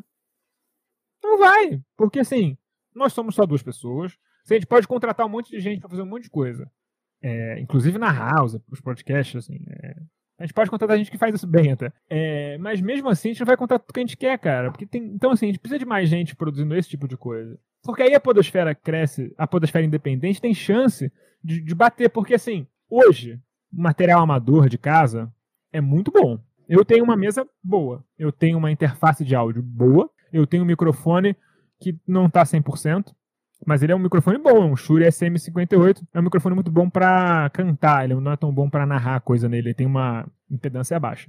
Mas microfone bom tem uma a gente tem, a gente tem uma excelente banco de trilhas, um banco de trilha caríssimo que a gente paga em dólar, mas que é excelente, é maravilhoso. Você bota assim, thriller, eles dão um monte de trilha originais, maravilhosas, que você nunca ouviu em outro lugar, né? Porque eles que produzem tudo. É, são, assim, tu fala, cara, é perfeito o que eu quero. É, assim, é um banco de trilha. Então, assim, a gente consegue, no nível de podcast, ter uma produção que bate frente com as produtoras Spotify, Rádio Novela. A gente consegue qualidade. O áudio Sim. consegue ficar bom. O que quebra muitas vezes os nossos áudios são as entrevistas, porque os entrevistados muitas vezes têm, têm áudios merdas. E, cara, às vezes fica inaudível. E aí, quando tu grava como ao vivo, o que, que você faz? Você sente e você chora nessas horas. Você pensa, putz, as pessoas não vão cortar, vão ficar me mandando mensagem que tá uma merda. Eu não tenho culpa. A culpa é da pessoa. Mas quando você tem um. Quando você é o Mano Brown, você chama a pessoa pro teu estúdio. O áudio vai ficar perfeito. Eu não tenho como competir com isso. Sim. Então eu vou competir onde eu posso. Que é pós-produção, pré-produção. E criar uma história que as pessoas queiram. Cara, a Deia é uma independente. O programa dela é famosíssimo. Por quê? Porque 100% ela. 100% original. Ela pegou ideia. um formato. Ela pegou um formato que é. Você pode. Você consegue botar com alta qualidade que tem uma alta de, de capacidade de dispersão, porque tem uma coisa que o brasileiro gosta de fila de fofoca, né? E como um podcast sobre fila seria muito chato, ainda bem que ela fez um sobre fofoca. E, e aí ela consegue bater de frente. E ela, você fala do cálice, mas ela bate de frente com todo mundo o tempo todo. Sim, até, é até, até em financiamento, né? Pô, é, até em financiamento, que a gente não chegou lá ainda, infelizmente. enfim, é, mas é isso. Os, os independentes, para sobreviverem com relevância, vão ter que saber como competir com os profissionais. Muito bom. Que, vou te dar um exemplo. Eu, eu hoje em dia eu ouço muito mais podcast gringo do que brasileiro. Porque acaba que. Eu pedalo muito, né? Então acaba que eu tô sempre ouvindo alguma coisa e, cara. Sei lá, pedalo 10 horas por semana. Então imagina quantas coisas tem que ouvir para preencher isso. Então acabo ouvindo um podcast gringo muitos bons, assim. Cara, o American Scandal, para mim, nível de produção roteiro, é imbatível. O cara tem uma equipe de oito pessoas fazendo roteiro para ele. Fudido. Porque é o Andrew paga para ele. É sensacional. O maluco é um narrador, assim. É o melhor narrador do podcast que tem. Porque o cara consegue fazer diálogo com ele mesmo e fica bom. E ele não tá me. Tá, é, não sei, ele consegue. Ele tem dois tons de voz específicos. Você consegue diferenciar quem é, mas sabe quem é ele que tá fazendo. É um negócio de louco. Se vocês entendem inglês, ouça American Scandal, qualquer, qualquer série deles. É, tudo são boas. Porra, aí tu ouve, sei lá, um programa que é independente. Behind the Bastards, que é um programa lá do. que é sobre pessoas escrotas da história. E ele vai lendo, é um programa muito mais solto, porque tem um roteiro, ele vai lendo o roteiro e a pessoa não sabe quem é, e vai ouvindo aquilo, a coisa e vai reagindo à história. Que é meio que uma livre cópia do Dollop, que é, um que é um programa que o cara que está ouvindo não sabe quem é, mas o cara é um comediante de improviso profissional. Então ele começa a fazer piada com aquilo. Então, aí, tipo, cara, tipo, as piadas vão começando a. Tem, tem uns episódios que você fica assim, cara, você não consegue, começa a derreter de rir. Tem uns que estão muito chatinhos, mas quando o cara pega uma piada boa, cara, tem um. E acerta. Tem um Dollop que é sobre uma galera que vai pescar baleia e o navio naufraga. Que, sem sacanagem, você ri de coisas horríveis. Se, se eu falar sobre, no Twitter sobre as coisas que eu ri, você mega, Seria cancelado. Mega cancelado. Mas essas piadas são muito boas. E aí tem alguns famosos. Agora é o que tava. Agora, o dessa semana é ótimo. Porque é o Steven Seagal, que é uma pessoa horrível. Então você consegue rir sem culpa. Mas então, assim, você pega esses programas, você fala, pô, cara, e esses, esses caras têm audiências parecidas. E o cara que tem oito pessoas, o cara que é sozinho, que faz ali o roteirinho dele e tal, e reage e é engraçado. Por quê? Ele encontrou um formato que funciona porque ele quer fazer. Interessante. Esse formato de entrevista, agora, não, não adianta mais, bicho. Não é, esse, não é esse nosso caminho. A não ser que você seja de nicho, nichado. Se você. Sim, sim, o Behind the Best sobre Kissinger é bem bom. E aí, vou te contar uma coisa importante, Lin. Se liga aí. Tem coisas sobre o Kissinger que não estão lá que vão estar no cálice. Olha aí, ó. Se liga nessa. Vai confiando só no gringo. Não, não, é porque ele. Não é importante para a história. O Kissinger, porra, matou 10 milhões de pessoas na Indochina. O que ele fez ele tinha... internacional não, é, não cabe num podcast sobre isso, né? Ele, ele teve uma ficha corrida. Cara, são oito horas e meia de programa, separado em seis episódios. E o cara falou, cara, eu peguei só, tipo, highlights, tá ligado? Porque ele é muito pior. Só Mas, enfim. Então, assim, eu acho que o caminho é esse, cara. Assim, procurem. Cara, tem muita coisa. Por exemplo, podcast para criança. Não tem. Ninguém pensa em fazer. Olha aí, ó. Por que, por que o Podpah é um fenômeno? Porque os caras criaram audiência e é um independente, Podpah. Não sei se é mais, agora estão no Spotify, mas enfim, foi um independente por muito tempo. É, eles têm uma parceria, uma, né? Eles querem uma independência dentro do mundo de um musical deles e foram expandindo. Então, assim, cara, tem muita coisa aí que tem mercado, bicho. Tem mercado que não tem produto bom. Que não, sei lá, fitness. Não tem podcast bom sobre, sobre isso em português. Culinária, não tem podcast bom sobre culinária em português. Tem Verdade. alguns independentes bons, mas eu acho que, sei lá, não é bem sobre culinária, mas, por exemplo, tem um podcast que eu ouvi que eu achei muito bom, chamado Climate Cuisine, que é o seguinte: cada episódio a mulher pega um ingrediente de uma que é interessante para o mundo do, do, do, dos, da crise climática. A primeira uhum. temporada são sobre coisas tropicais. Aí tem episódio sobre banana, episódio sobre mandioca, um episódio sobre, sei lá, uma outra fruta pão, tem um episódio sobre fruta pão. Aí ela vai, vai contando e tal, conta a história de como é que isso foi cultivado não sei aonde, aí na verdade a parada de tal lugar, mas faz sucesso mesmo em outro lugar. É bem legalzinho. E falando, ah, mas isso aqui é uma coisa importante para a crise climática, porque é uma planta muito resiliente, precisa de pouca atenção. Temos sobre batata. O de batata doce é o meu preferido, que inclusive é, é a minha coisa preferida de comer, amo batata doce. Você está garantido na crise climática? É, e inclusive uma coisa que eu não sabia. Eu sou brasileiro, como mandioca desde sempre. Mandioca, macaxeira, aipim. Não vamos entrar nesse debate. É, okay. Eu não sabia que plantação, tipo, plantação grande não funciona elas não funcionam. Você tem que plantar em terrenos pequenos, com pouca quantidade. Ela não funciona em escala, porque dá, dá praga pra cacete. Ela é muito resiliente, porque ela tem cianeto na, na, na mandioca. Ela é muito resiliente até uma certa quantidade de mandioca. Depois ela se torna uma planta extremamente frágil. É muito louco, eu não fazia a menor ideia. Então você, olha que legal. Doideira. É, você me sentindo no Globo Rural, como era criança. Adorava ver Globo Rural quando era criança. Adorava, porque eu, eu gostava muito de corrida, né? Sempre acordar mais cedo pra ver Globo, ver Globo Rural, pequenas empresas, grandes negócios. É, enfim. E aí. A gente aprende muita coisa, cara. Eu acho que assim. E aí você me engaja de um jeito, por exemplo, a mulher tá falando sobre a planta lá, não sei o quê, sobre produção rural, e aí tu me engaja sobre mudança climática. Eu acho que tem muito isso, de você saber. Eu quero, porra, eu quero fazer um produto para falar aqui, sei lá, dar um exemplo, continuar esse exemplo de mudança climática. Se eu fizer uma denúncia sobre, da indústria do petróleo, quantas pessoas vão ouvir? X pessoas. Agora, sei lá, se eu contar a história. Sem sacanagem. Se eu contar a história de um pinguim, eu vou ter 10 vezes a audiência do que eu vou. A história do pinguim que chegou no Rio de Janeiro. Como é que esse pinguim chegou aqui? Aí ele foi, tava com um GPS nele, a gente conta uma história, parará, parará. Vai ter mais audiência, até porque bichinho, né? O povo fica louco. Então, cara, é isso. Se souber por onde puxar as histórias, tem muita coisa para falar. Se você quiser ficar sentado num modelo que você já está saturado, a gente vai ser esmagado pelos, pelas grandes produções. Até porque as Spotify, por exemplo, sei lá, dá um exemplo que é conhecido. Uhum. A HBO tem uma porrada de podcasts sobre, sobre os programas da, da HBO. Sim. Quem produz não é a HBO, quem produz é uma produtora chamada Ampere. Então, assim, se amanhã o Deezer, a Amazon Music, sei lá, liga pra tabaco e fala, pô, a gente quer um produto de vocês, você acha que eu não vou vender? Preciso pagar a conta, bicho. Então, assim, é muito fácil cooptar os independentes. Porque a gente precisa de dinheiro, porque os nossos modelos de negócio não são sustentáveis. E aí não é uma culpa, ah, o ouvinte não apoia. Cara, eu acho que a gente até tem um apoio razoável para considerar nosso tempo, nossa, nossa frequência de divulgação de material. Eu acho que atende agora que a gente vai publicar sempre, vai a coisa tende a subir e tal.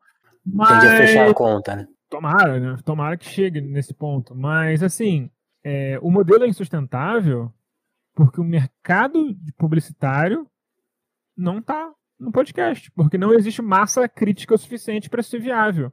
Vou te dar um exemplo banal, assim.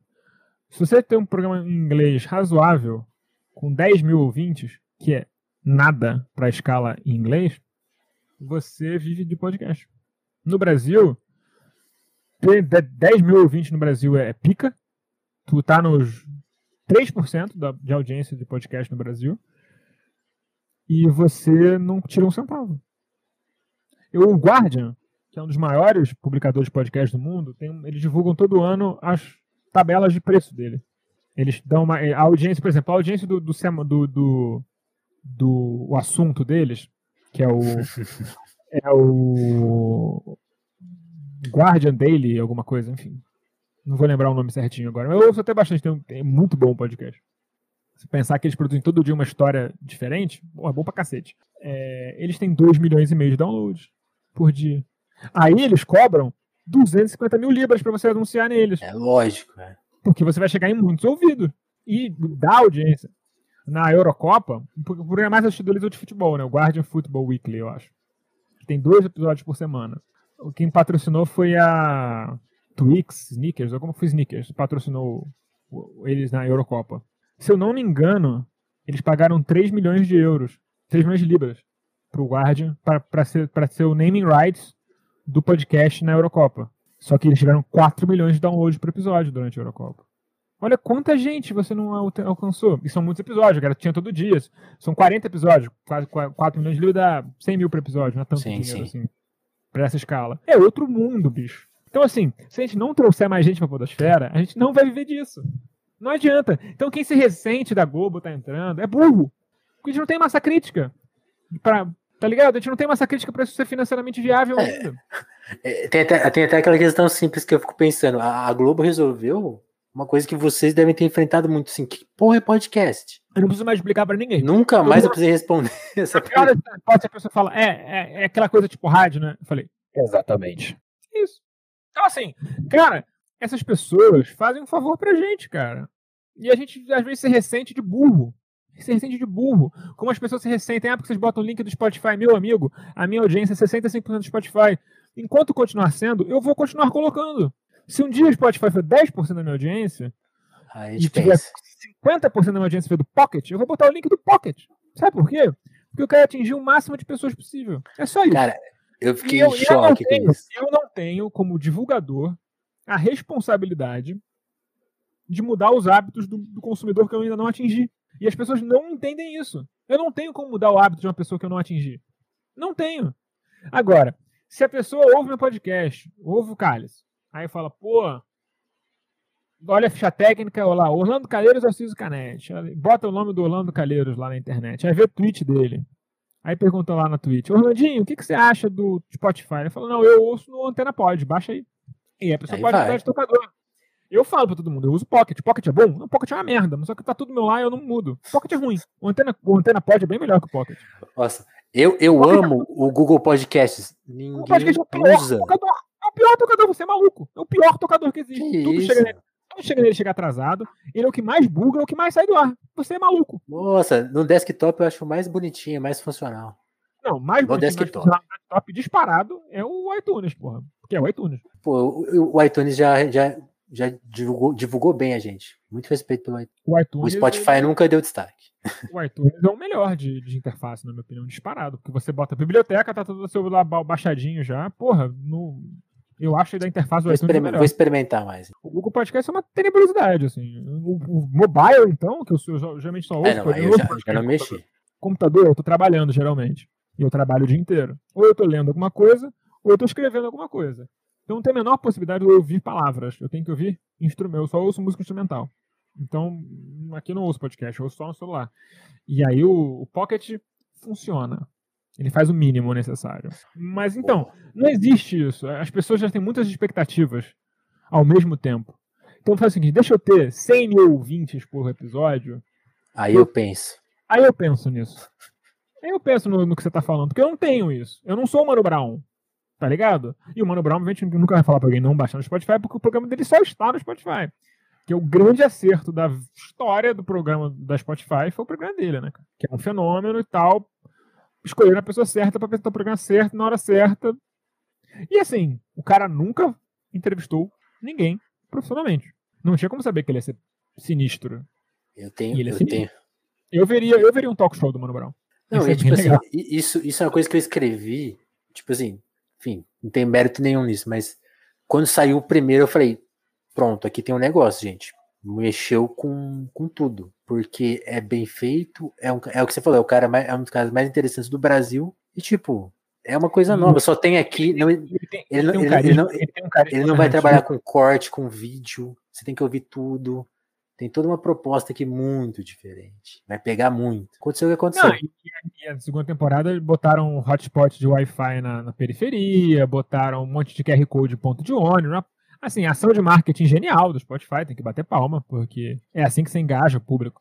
O cara canta que tem 500 mil manos, você tem que atar os 500 mil manos dele, tá certo, porra. E é isso. Agora, quando a pessoa ouve o podcast do Mano Brown, aparece lá. Coisa que você pode gostar. Cálice. Tá, tá entendendo? Então é por isso que tem, é, tem essa importância da gente subir nas. da galera botar cinco estrelas lá. Da galera. Cara, a galera ouvir mais de uma vez faz diferença para essa tabela. Não é só o ouvinte único que conta. Eu acho que, com, inclusive, o ouvinte repetido para eles conta mais. Porque a retenção conta na streaming, plataforma. Né? É. Não, a retenção na plataforma é uma outra métrica que a gente não consegue ver no nossa, na nossa, do nosso lado. A gente não tem esse dado de retenção da plataforma, mas eles têm. A gente tem retenção do episódio. E a nossa retenção, taxa de retenção do episódio é altíssima, 90%. Que houve até o final. Normalmente, no código Lúcio era menos, era 70%. Então, só para dar uma ideia. Em podcast, em podcasts de entrevista, geralmente é bem, bem menos. E acho que um dos motivos do Mano Brown ser um fenômeno. As pessoas ouvem até o final porque é o Mano Brown, ele vai falar alguma coisa legal no final. E quando você. Enfim, quando o entrevistador é um personagem, muda completamente a dinâmica. E por mais que eu tente ser um personagem, que o fulano tem, eu não sou um personagem, não sou um personagem interessante, bicho. Não sou. Eu reconheço que eu não sou. Eu acho que eu posso até fazer excelentes entrevistas. Por exemplo, teve uma época, depois do lado B até entrevistou o Wagner Moura, mas a gente entrevistou ele muito antes, eu ainda estava lá. Não rolou. É, até porque por, o, não foi lançado, enfim, ele, ele apareceu para o lançamento Marighella, o lançamento foi adiado, ele falou: ah, vamos segurar. Beleza. Eu fui lá ouvir umas entrevistas do, com ele e ouvir, ouçam, procurem a entrevista dele com a Bujanra, lá no Provocações, que é o melhor episódio de, de, É o melhor programa de entrevista da história do Brasil. Todos os episódios são maravilhosos. Porque o Abu Janra é um personagem. E um personagem interessantíssimo. E o programa que ele grava com o Wagner Moura. Fora a, a metalinguagem do, de ser sempre o mesmo programa, né? Que é mágico também. Sim, nem nesse nem tanto, porque não era nem o mesmo estúdio. Eles tiveram que gravar num outro lugar, que o estúdio deu merda. É bem. Inclusive, ele abre falando isso. É, programa ruim é assim, as coisas dão errado, a gente tem que gravar em qualquer lugar. A gente tá gravando aqui no corredor da, da cultura, um negócio assim que ele fala.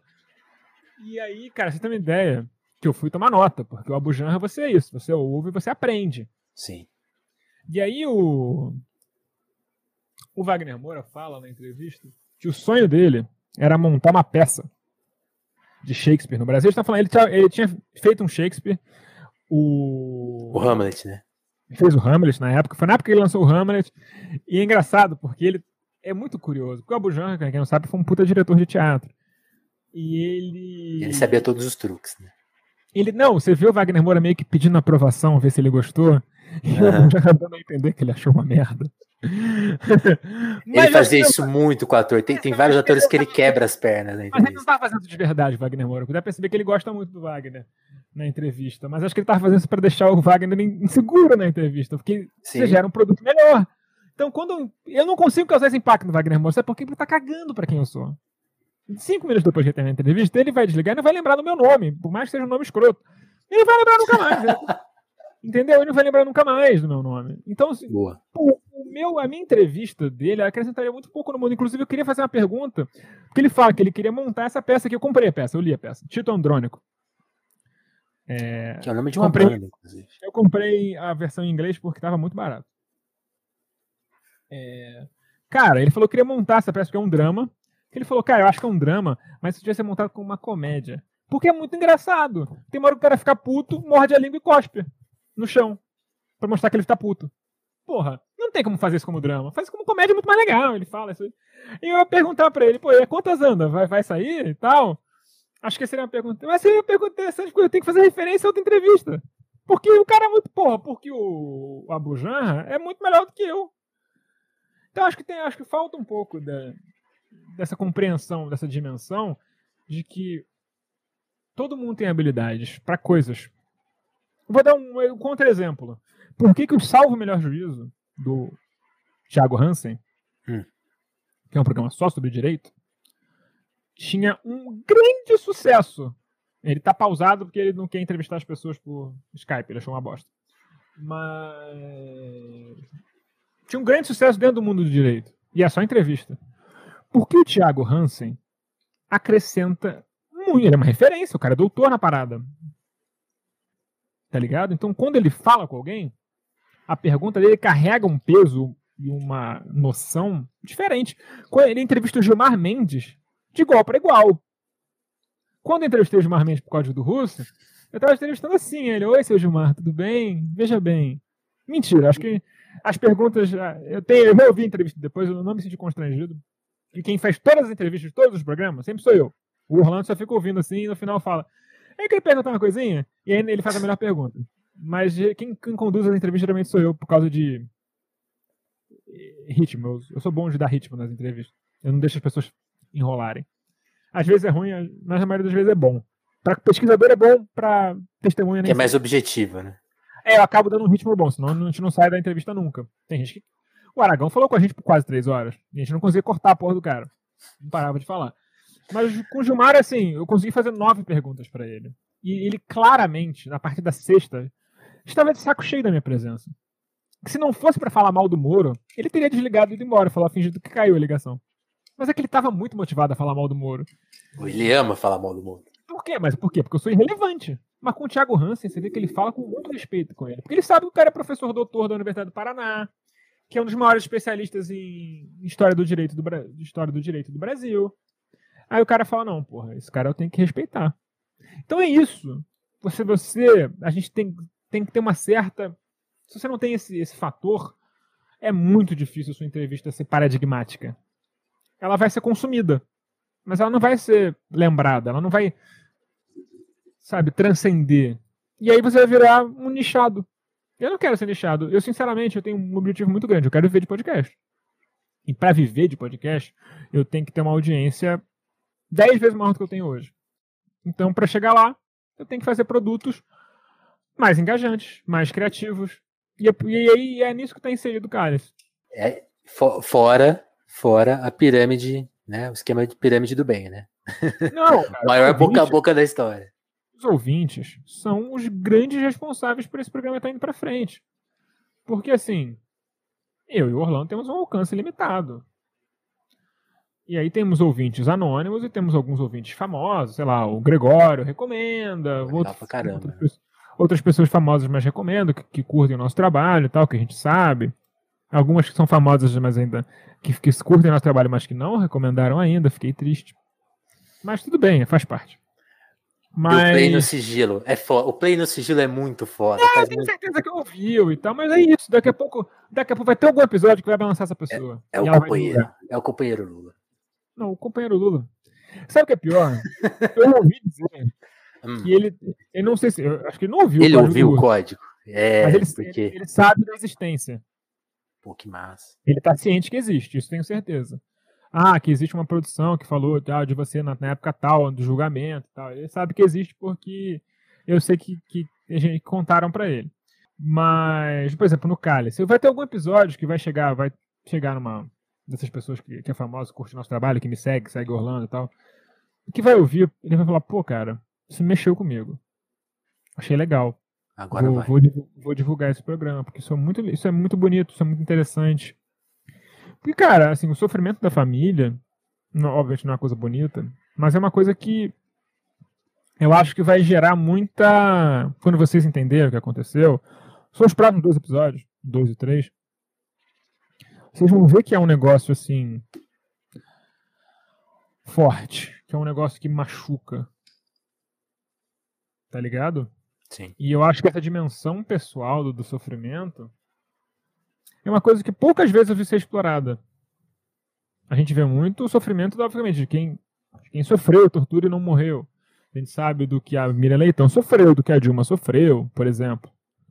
Agora, como é que as famílias das pessoas reagiram a isso? Porque eu acho que isso é uma coisa que, assim... Talvez o é Marcelo Rubens Paiva tenha escrito um pouco sobre isso, né? Mas... Mas ele era muito novo. Ele era criança é. quando o pai dele foi, foi morto pela ditadura, né? Sim. Inclusive, Rubens Paiva, que o corpo não apareceu, que é um sofrimento diferente. Sim. É um sofrimento diferente.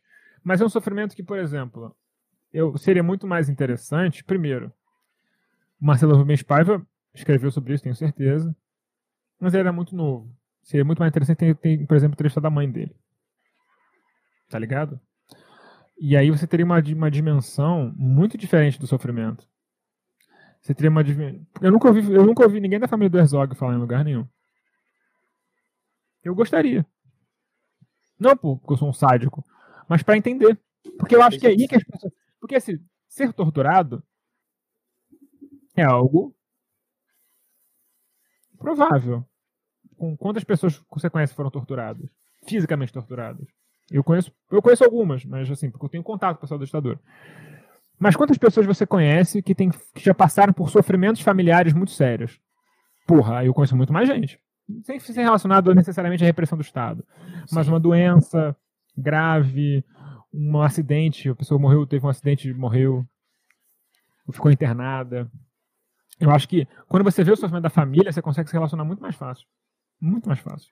Porque vira a história de todas as famílias, né? Porque vira a história de todas as famílias. Toda história tem um drama. Toda família tem um, toda família tem um drama. E porque, assim, uma das coisas mais difíceis da gente conectar sobre a ditadura é as pessoas terem a percepção de que aquilo foi real, da gravidade daquilo, e, de, e para aquilo atravessá-la de alguma forma. Porque saber que a tortura existiu não é o suficiente. Não é o suficiente para evitar que as coisas repitam. Não é o suficiente. As pessoas têm que entender no nível emocional que aquilo ali é uma coisa que não é remotamente tolerável, que não existe nenhum porém que justificasse. E a gente ainda vai mostrar que os poréns inventados são mentiras. Então a gente vai, vai fazer cobertura completa disso. Total. O, o, o, livro do, do, Rubens Paiva fez isso comigo, assim, quando eu era mais novo, né? Eu, eu li, sei lá, com 18 anos, né? Que eu tava, quando eu estava entrando na faculdade. E a primeira vez que eu vi uma pessoa defender a ditadura militar em público foi na faculdade, que um cara falou, falou lá, pô, mas foi bom e tal. E também, uma das primeiras vezes que eu gritei em público, eu apelei com uma pessoa em público, foi essa vez, que eu estava indignado porque eu estava lendo o livro. O livro tinha mexido comigo. E a ponto de é. fazer uma coisa que eu não costumo fazer. Pois Mas é. é isso. Talvez o podcast contar, faça isso com. Vou contar uma rápida anedota. Vou contar uma rápida anedota que aconteceu assim. Tem um vizinho meu que foi juiz, juiz classista. É coisa do juiz de trabalho que não existe mais. Hum. A vida inteira. Uma pessoa completamente normal. Teve uma carreira profissional, advogado e tal. Agora que ele está idoso, ele entrou num surto de que ele foi torturador da ditadura. Torturador? Sim. De acordo com ele, ele foi torturador do Senemar, que ele torturou pessoalmente a Dilma, que não foi torturado no Senemar. Segue o baile. Mas isso é um surto. O cara tá em surto. Ele não tá bem. A certo. família. A família, ele, ele tá dando, dando sinais. Mas acho que talvez seja, sei lá. Alguma coisa comeu ali no cérebro dele, e ou, ou o desejo dele virou realidade, ou ele tá vivendo de fato em outro plano de existência. Enfim, não sei, não posso julgar, não sou psiquiatra.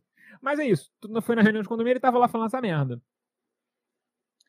E eu não, eu não consigo me segurar, não consigo ser polido. Eu falei com ele, ele falou, ah, não sei o que, pegar uma Dilma, não sei o que, pegar um, pegar um Stuart, Angel, não sei o que. Aí eu falei, pô, cara, eu tenho um carro lá embaixo, vamos fazer isso com você agora? Pra ver se você acha legal? O que, que você acha? Vamos morder um cano? Pô, liga o meu carro lá agora. Vamos fazer? Acabou o papo. Acaba rapidinho o papo. Qual é a pessoa? Porque mais, por mais que ele esteja senil, a pessoa, a pessoa, quando ela é confrontada, ela não consegue bancar. Porque ela sabe que ela está falando é um horror. Ela quer chocar. Porque, assim, a ditadura fez, como diria Brizola, muita gente engordou muito na ditadura. É, é, em algum plano faz sentido essas pessoas terem saudade da ditadura, porque foi financeiramente muito bom para eles. O que segura o governo Bolsonaro? Tem muita gente engordando.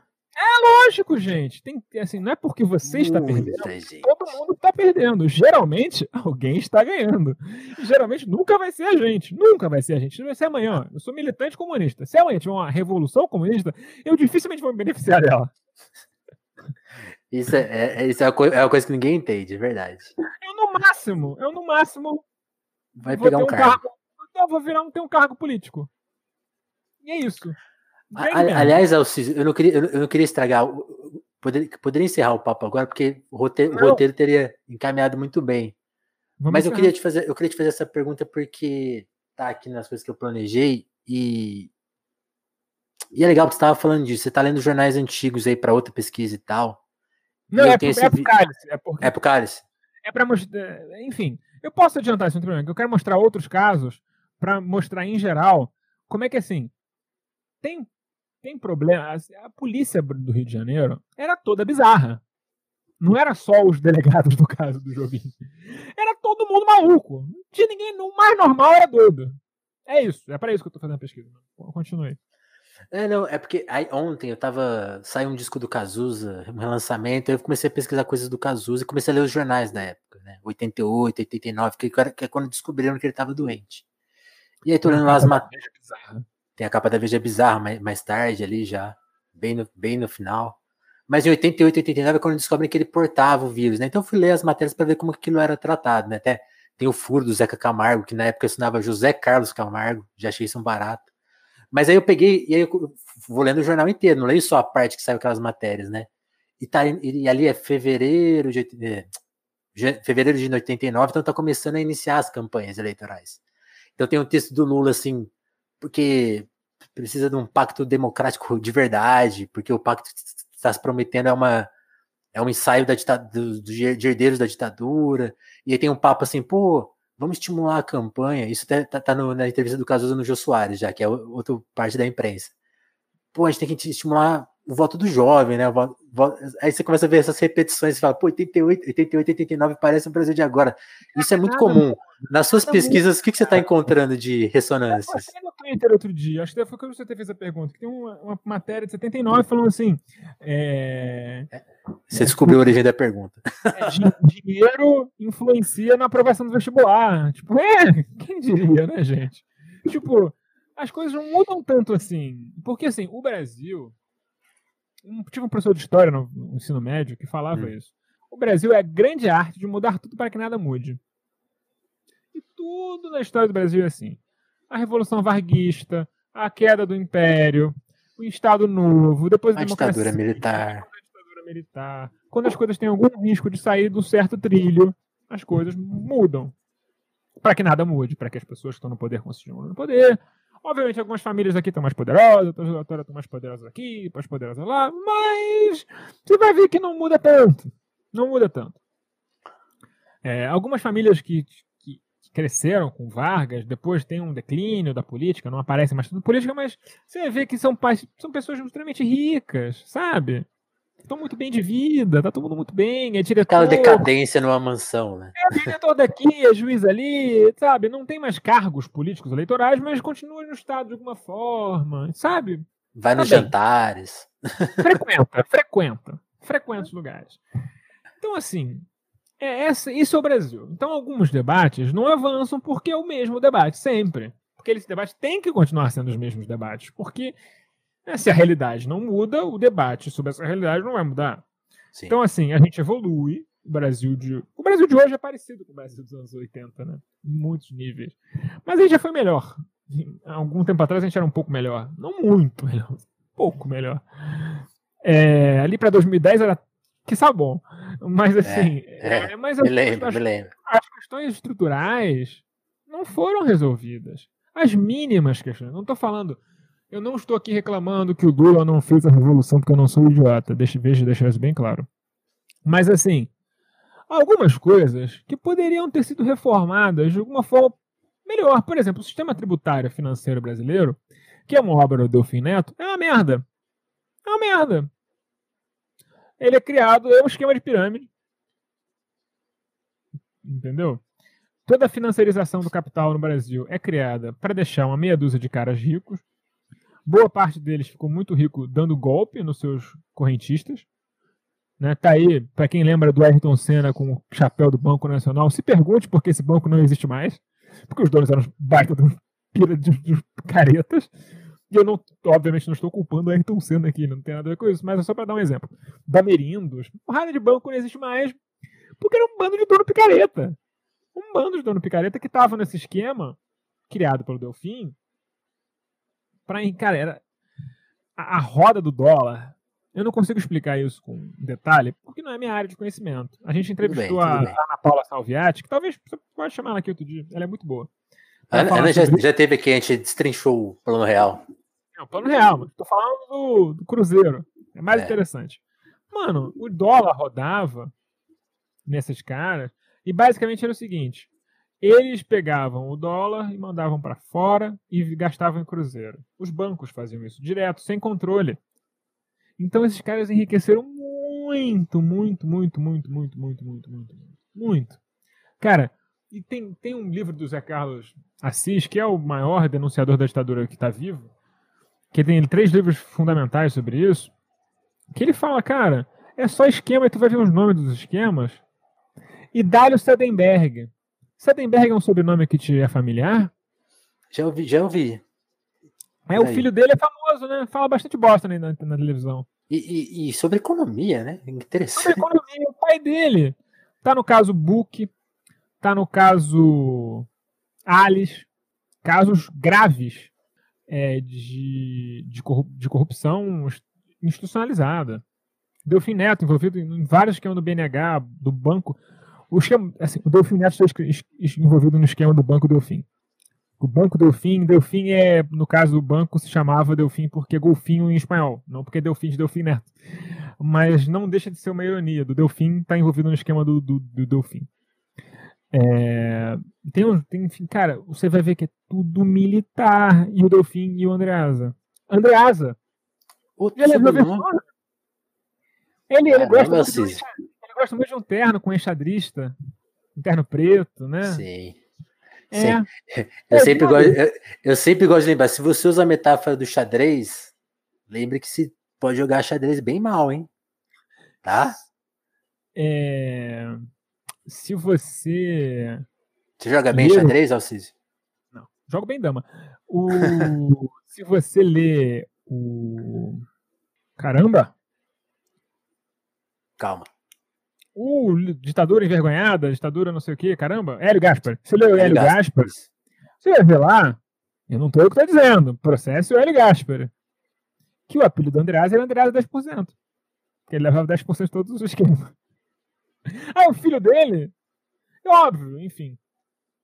O cara é outra ah, pessoa. É outra pessoa. Ajudou Beleza. a publicar, ajudou a popularizar o Lavo de Carvalho, só isso. É, mas é outra pessoa no sentido assim, não posso culpar o cara pelos crimes do pai. Lógico. Mas ele ser arauto da moralidade, foda, né? Foda. É tipo, sei lá, sei lá, não sei comparar assim, mas é, é complicado. É complicado. Eu acho complicado. Assim. Tem certas coisas que são complicadas. Por que tem tanto filho de militar da ditadura com grandes cargos nos jornais brasileiros? É uma pergunta interessante de ser feita. Muito interessante ser feita. Acho que é uma boa pergunta para deixar o ouvinte assim, ah, estou pensando sobre se de fato as estruturas que, que formam a ditadura militar no Brasil acabaram. E, é, e por que, que o cálice é importante? Né? Muito bom. Assim, vamos, vamos, vamos fechar assim, roteirizadíssimo. Fique pensando nessas questões e pense por que você ainda está financiando essas empresas aí, financiam telefonemas, tá? Colabora no nosso Apoia-se, considere o nosso Pix, tá aí ó, na tela. Também considere ser membro aqui do canal do YouTube, que é um podcast que também rola em vídeo. Né? Se você está vendo tanto aqui ao vivo quanto gravado, agradecer muito, muito a audiência que fortaleceu hoje aqui ao vivo, especialmente. Deram like pra caramba, viram a entrevista do começo ao fim. Pô, muito obrigado. Muito obrigado por estar ouvindo a versão podcast. Também considero fortalecer as nossas bases independentes, né? E, e é o que você falou, já tem muito podcast de entrevista, então vamos deixar o Podpar, o Brau e o Telefonemas. Os outros a gente vai não vai, chega, tá bom já. Não, tá, o, talvez o alguns Brown, outros. Não se preocupar com ele, porque o Spotify não. vai continuar produzindo, pode ficar tranquilo. Exatamente. Não vai acabar. Eu, eu sinceramente, Obrigado, eu Samuel. acho que a única a grande chance de acabar o, o, o programa do Mano Brown, ele virar TV. A TV pegar o projeto. Ah, e sim. Aí, tá ligado? Eu, eu, se eu fosse a Globo, eu botaria ele no lugar do Jô. Porque você, tipo assim. Do Bial, do Bial. Não, não, eu, eu, é, mas. Ah, sim, saquei, saquei. Tipo, um programa do Mano, tá ligado? Tipo, caralho, esse é um negócio assim. Mano, 11 e meia. Mano Brown entrevista. Até travou o Alcísio. Mano Tamanha Brown. genialidade. Sérgio Moro. Imagina. Aí, mano, Fala, pô, tu fala umas paradas lá que são complicadas. Só aquela, aquele olhar dele assim. O cara Foda, não, pô, né? foi mal, desculpa, mano, desculpa. Foi mal. Peço perdão, eu vacilei. Eu, eu, eu, vou me, não vou mexer mais com isso, não. O flagrante tá aqui, ó. Toma, desculpa. é isso. Pô. Esse é ótimo, cara. Esse é muito bom. A, a entrevista dele com o Holiday foi meio isso. É, cara, na boa. É a mesma coisa. Pra mim, encarar o Mano Brown é tipo encarar o Mike Tyson. Eu não encaro. Mas o Mike Tyson tem 50 anos, meu amigo. Ele não precisa de muito pra me matar. O Mano Brown não precisa nem fazer nada comigo, só precisa me olhar. E acabou, eu vou chorar. Deus, ele tá me olhando estranho, cara, porra, não dá. É isso. Aí tem que ter entrevistadores assim, porque é, é uma coisa que. Não, eu tô, eu tô acabando com a tua grade de programa, mas desculpa. Mas tem uma coisa no Brasil não, é que a grade aqui é muito maleável. As entrevistas no Brasil. É o prólogo geral, agora. Elas têm uma dificuldade muito grande de ser adversariais. Que é, digamos assim, um grande formato das entrevistas britânicas. Os entrevistadores britânicos são famosos por serem extremamente adversariais. Tem vários famosos, Jeremy Paxman, o cara que tem um nome dificílimo lá, que faz o Hard Talk na BBC e tal, que, tem, que ele come o filho do FHC. Um, tem um vídeo maravilhoso. Sim, famoso. No YouTube sobre isso. Absolutamente devora o fico do FHC, é uma coisa linda de ver. E, e tudo é, é, o brilho do, do FHC, né? Porque ele achou que sabia falar inglês melhor do que sabia e tomou uma comida de rabo. É maravilhoso. Tudo, tudo, tudo naquele vídeo é sensacional. Isso é uma cultura muito forte lá, no, especialmente no Reino Unido. Nos Estados Unidos nem tanto. No Reino Unido, nas colônias britânicas, na Austrália tem, tem muitos programas assim e tal. E no Brasil não existe essa entrevista adversarial. E eu acho que o Mano Brown é a pessoa perfeita para isso, porque ele está sendo adversarial sem ser adversarial. Tipo, ele é quando ele quer. Mas quando ele não quer, é de boa. E, e, é bom. E ele consegue tirar das pessoas como se fosse uma entrevista adversarial, mas ele não tá puxando fatos, sabe? Botando o dedo na cara e você fala, pô, e tal parada? Conta aí tal parada. E mesmo quando ele tá, tipo, junto da pessoa, tipo, esse Brandão, que é, tipo, um, é, pra mim, é o programa mais bonito, né? Porque tem uma questão emocional entre eles ali, que Uhum. ela, ela fala que admira muito, ele fica emocionado, ela, ele fica, ela fica emocionada de saber que ele admira ela. E ela tem, ele tem um certo tom de adversari, adversariedade ami- amigável, que, cara, é um talento que só, só ele tem, cara. Que ele tá, é um carinho que ele tá fazendo pra pessoa, mas ao mesmo tempo ele tá tirando o melhor dela ali. Não é uma coisa mole. Não é uma coisa, vem cá, meu amigo. E, mano, isso aí é talento, que é um talento fudido. Então, imagina se ele pudesse fazer o adversarial na régua. Tipo assim, ó, vamos entrevistar um cara, pô, vou mandar real o que eu acho que eu tenho que mandar. Pô, bicho, isso é muito foda. Imagina, sei lá, uma, uma hora vai acontecer, vai, vai ter, sei lá, vai ter um programa normal com o D2, que é um cara foda também. Vai ser um programaço, porra. Comicida, eu não ouvi ainda, mas deve ser do caralho, sabe? É do caralho. Vai ter uns caras que são gigantes, que vão colar, que vai ser um papo gigante. Vai ter uns caras que vai ter uma coisa menor e tal. E tem o tom. Ah, eu admiro muito, cara. Eu admiro muito. A do Lula, de fato, é, talvez seja pior. O pior programa. Porque. É, mas, mas a do Lula, ele, colo... ele, ele- não. Quando o Lula fala maior, uma grande besteira, a besteira fala sozinha. Ele não precisa. É, que é o que você tá falando em alguma medida. Sim, é isso. Porque ele, ele sabe que o- ele sabe que ele. O Mano Brown conhece o ouvinte dele. Porque o ouvinte É. dele acompanha Racionais. A. Cara, meu primeiro contato com Racionais foi em 99. Só, só, só responder o Vitor, tem, tem o papo que os racionais do D2 são Acho que tratados. não, acho que É resol- ou isso, menos. isso já é resolvido, tá? Já resolvi porque- faz tempo. É porque o D2 pegou um, um, um- longo verso emprestado e não, não citou, mas já tá Não, acho, resolvido. que, acho que eles já se, já se fizeram as pazes, já, apareceram juntos em público e tal, acho que não tem nada. Mas enfim, é, cara, vez que eu vi, tinha uns, tinha uns meninos na minha sala no colégio, na época eu morava em Sergipe, que eram fanzaços de Racionais, facção central e tal. Foi o primeiro contato, anos, cara, 2099, tipo, essa galera ainda é fã do maluco. Ele não precisa, Mano Brown precisa falar nada pra eles. Eles já sabem tudo que tem pra ser dito. Tá ligado? Então é uma relação diferente. É uma- com um grande público, talvez tivesse que ser um pouco diferente. Mas sei lá, eu, eu, eu acho que ele tem um talento ímpar. E, e Total. acabou virando uma entrevista sobre o Cálice, que, que acabou falando mais sobre o Mano Branco sobre o Cálice. Então, fazer o quê? Mas eu, acho que, eu acho que para entender a Podosfera, tem que entender o, o fenômeno que é o trabalho dele também, cara. Inclusive, o Orlando me conta, Breaking News, só perdemos para Mano Brown, agora estamos em segundo lugar do Brasil. Muito bom, cara. Parabéns, parabéns demais a vocês por mostrarem que é muito possível fazer barulho com, com o trabalho independente, com a pesquisa independente, com esse esforço, com essa criatividade. Tá aí. E é um convite. Vou fazer um convite. convite. Se você é produtor de podcast, pense fora da caixa. Procure algo que não é feito. Eu já Fato. mobilizado aqui a, a ter uma ideia daqui pra já. Faça algo que não está sendo feito. Pra já. Porque, sei lá, tem espaço. Total. Espaço tem.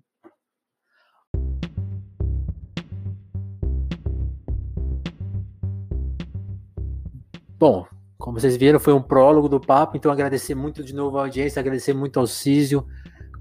Logo mais tem mais um papo aqui no Telefonema, se você quiser ficar aí conhecer uma banda nova, vai ter um papo sobre música daqui a pouco aqui.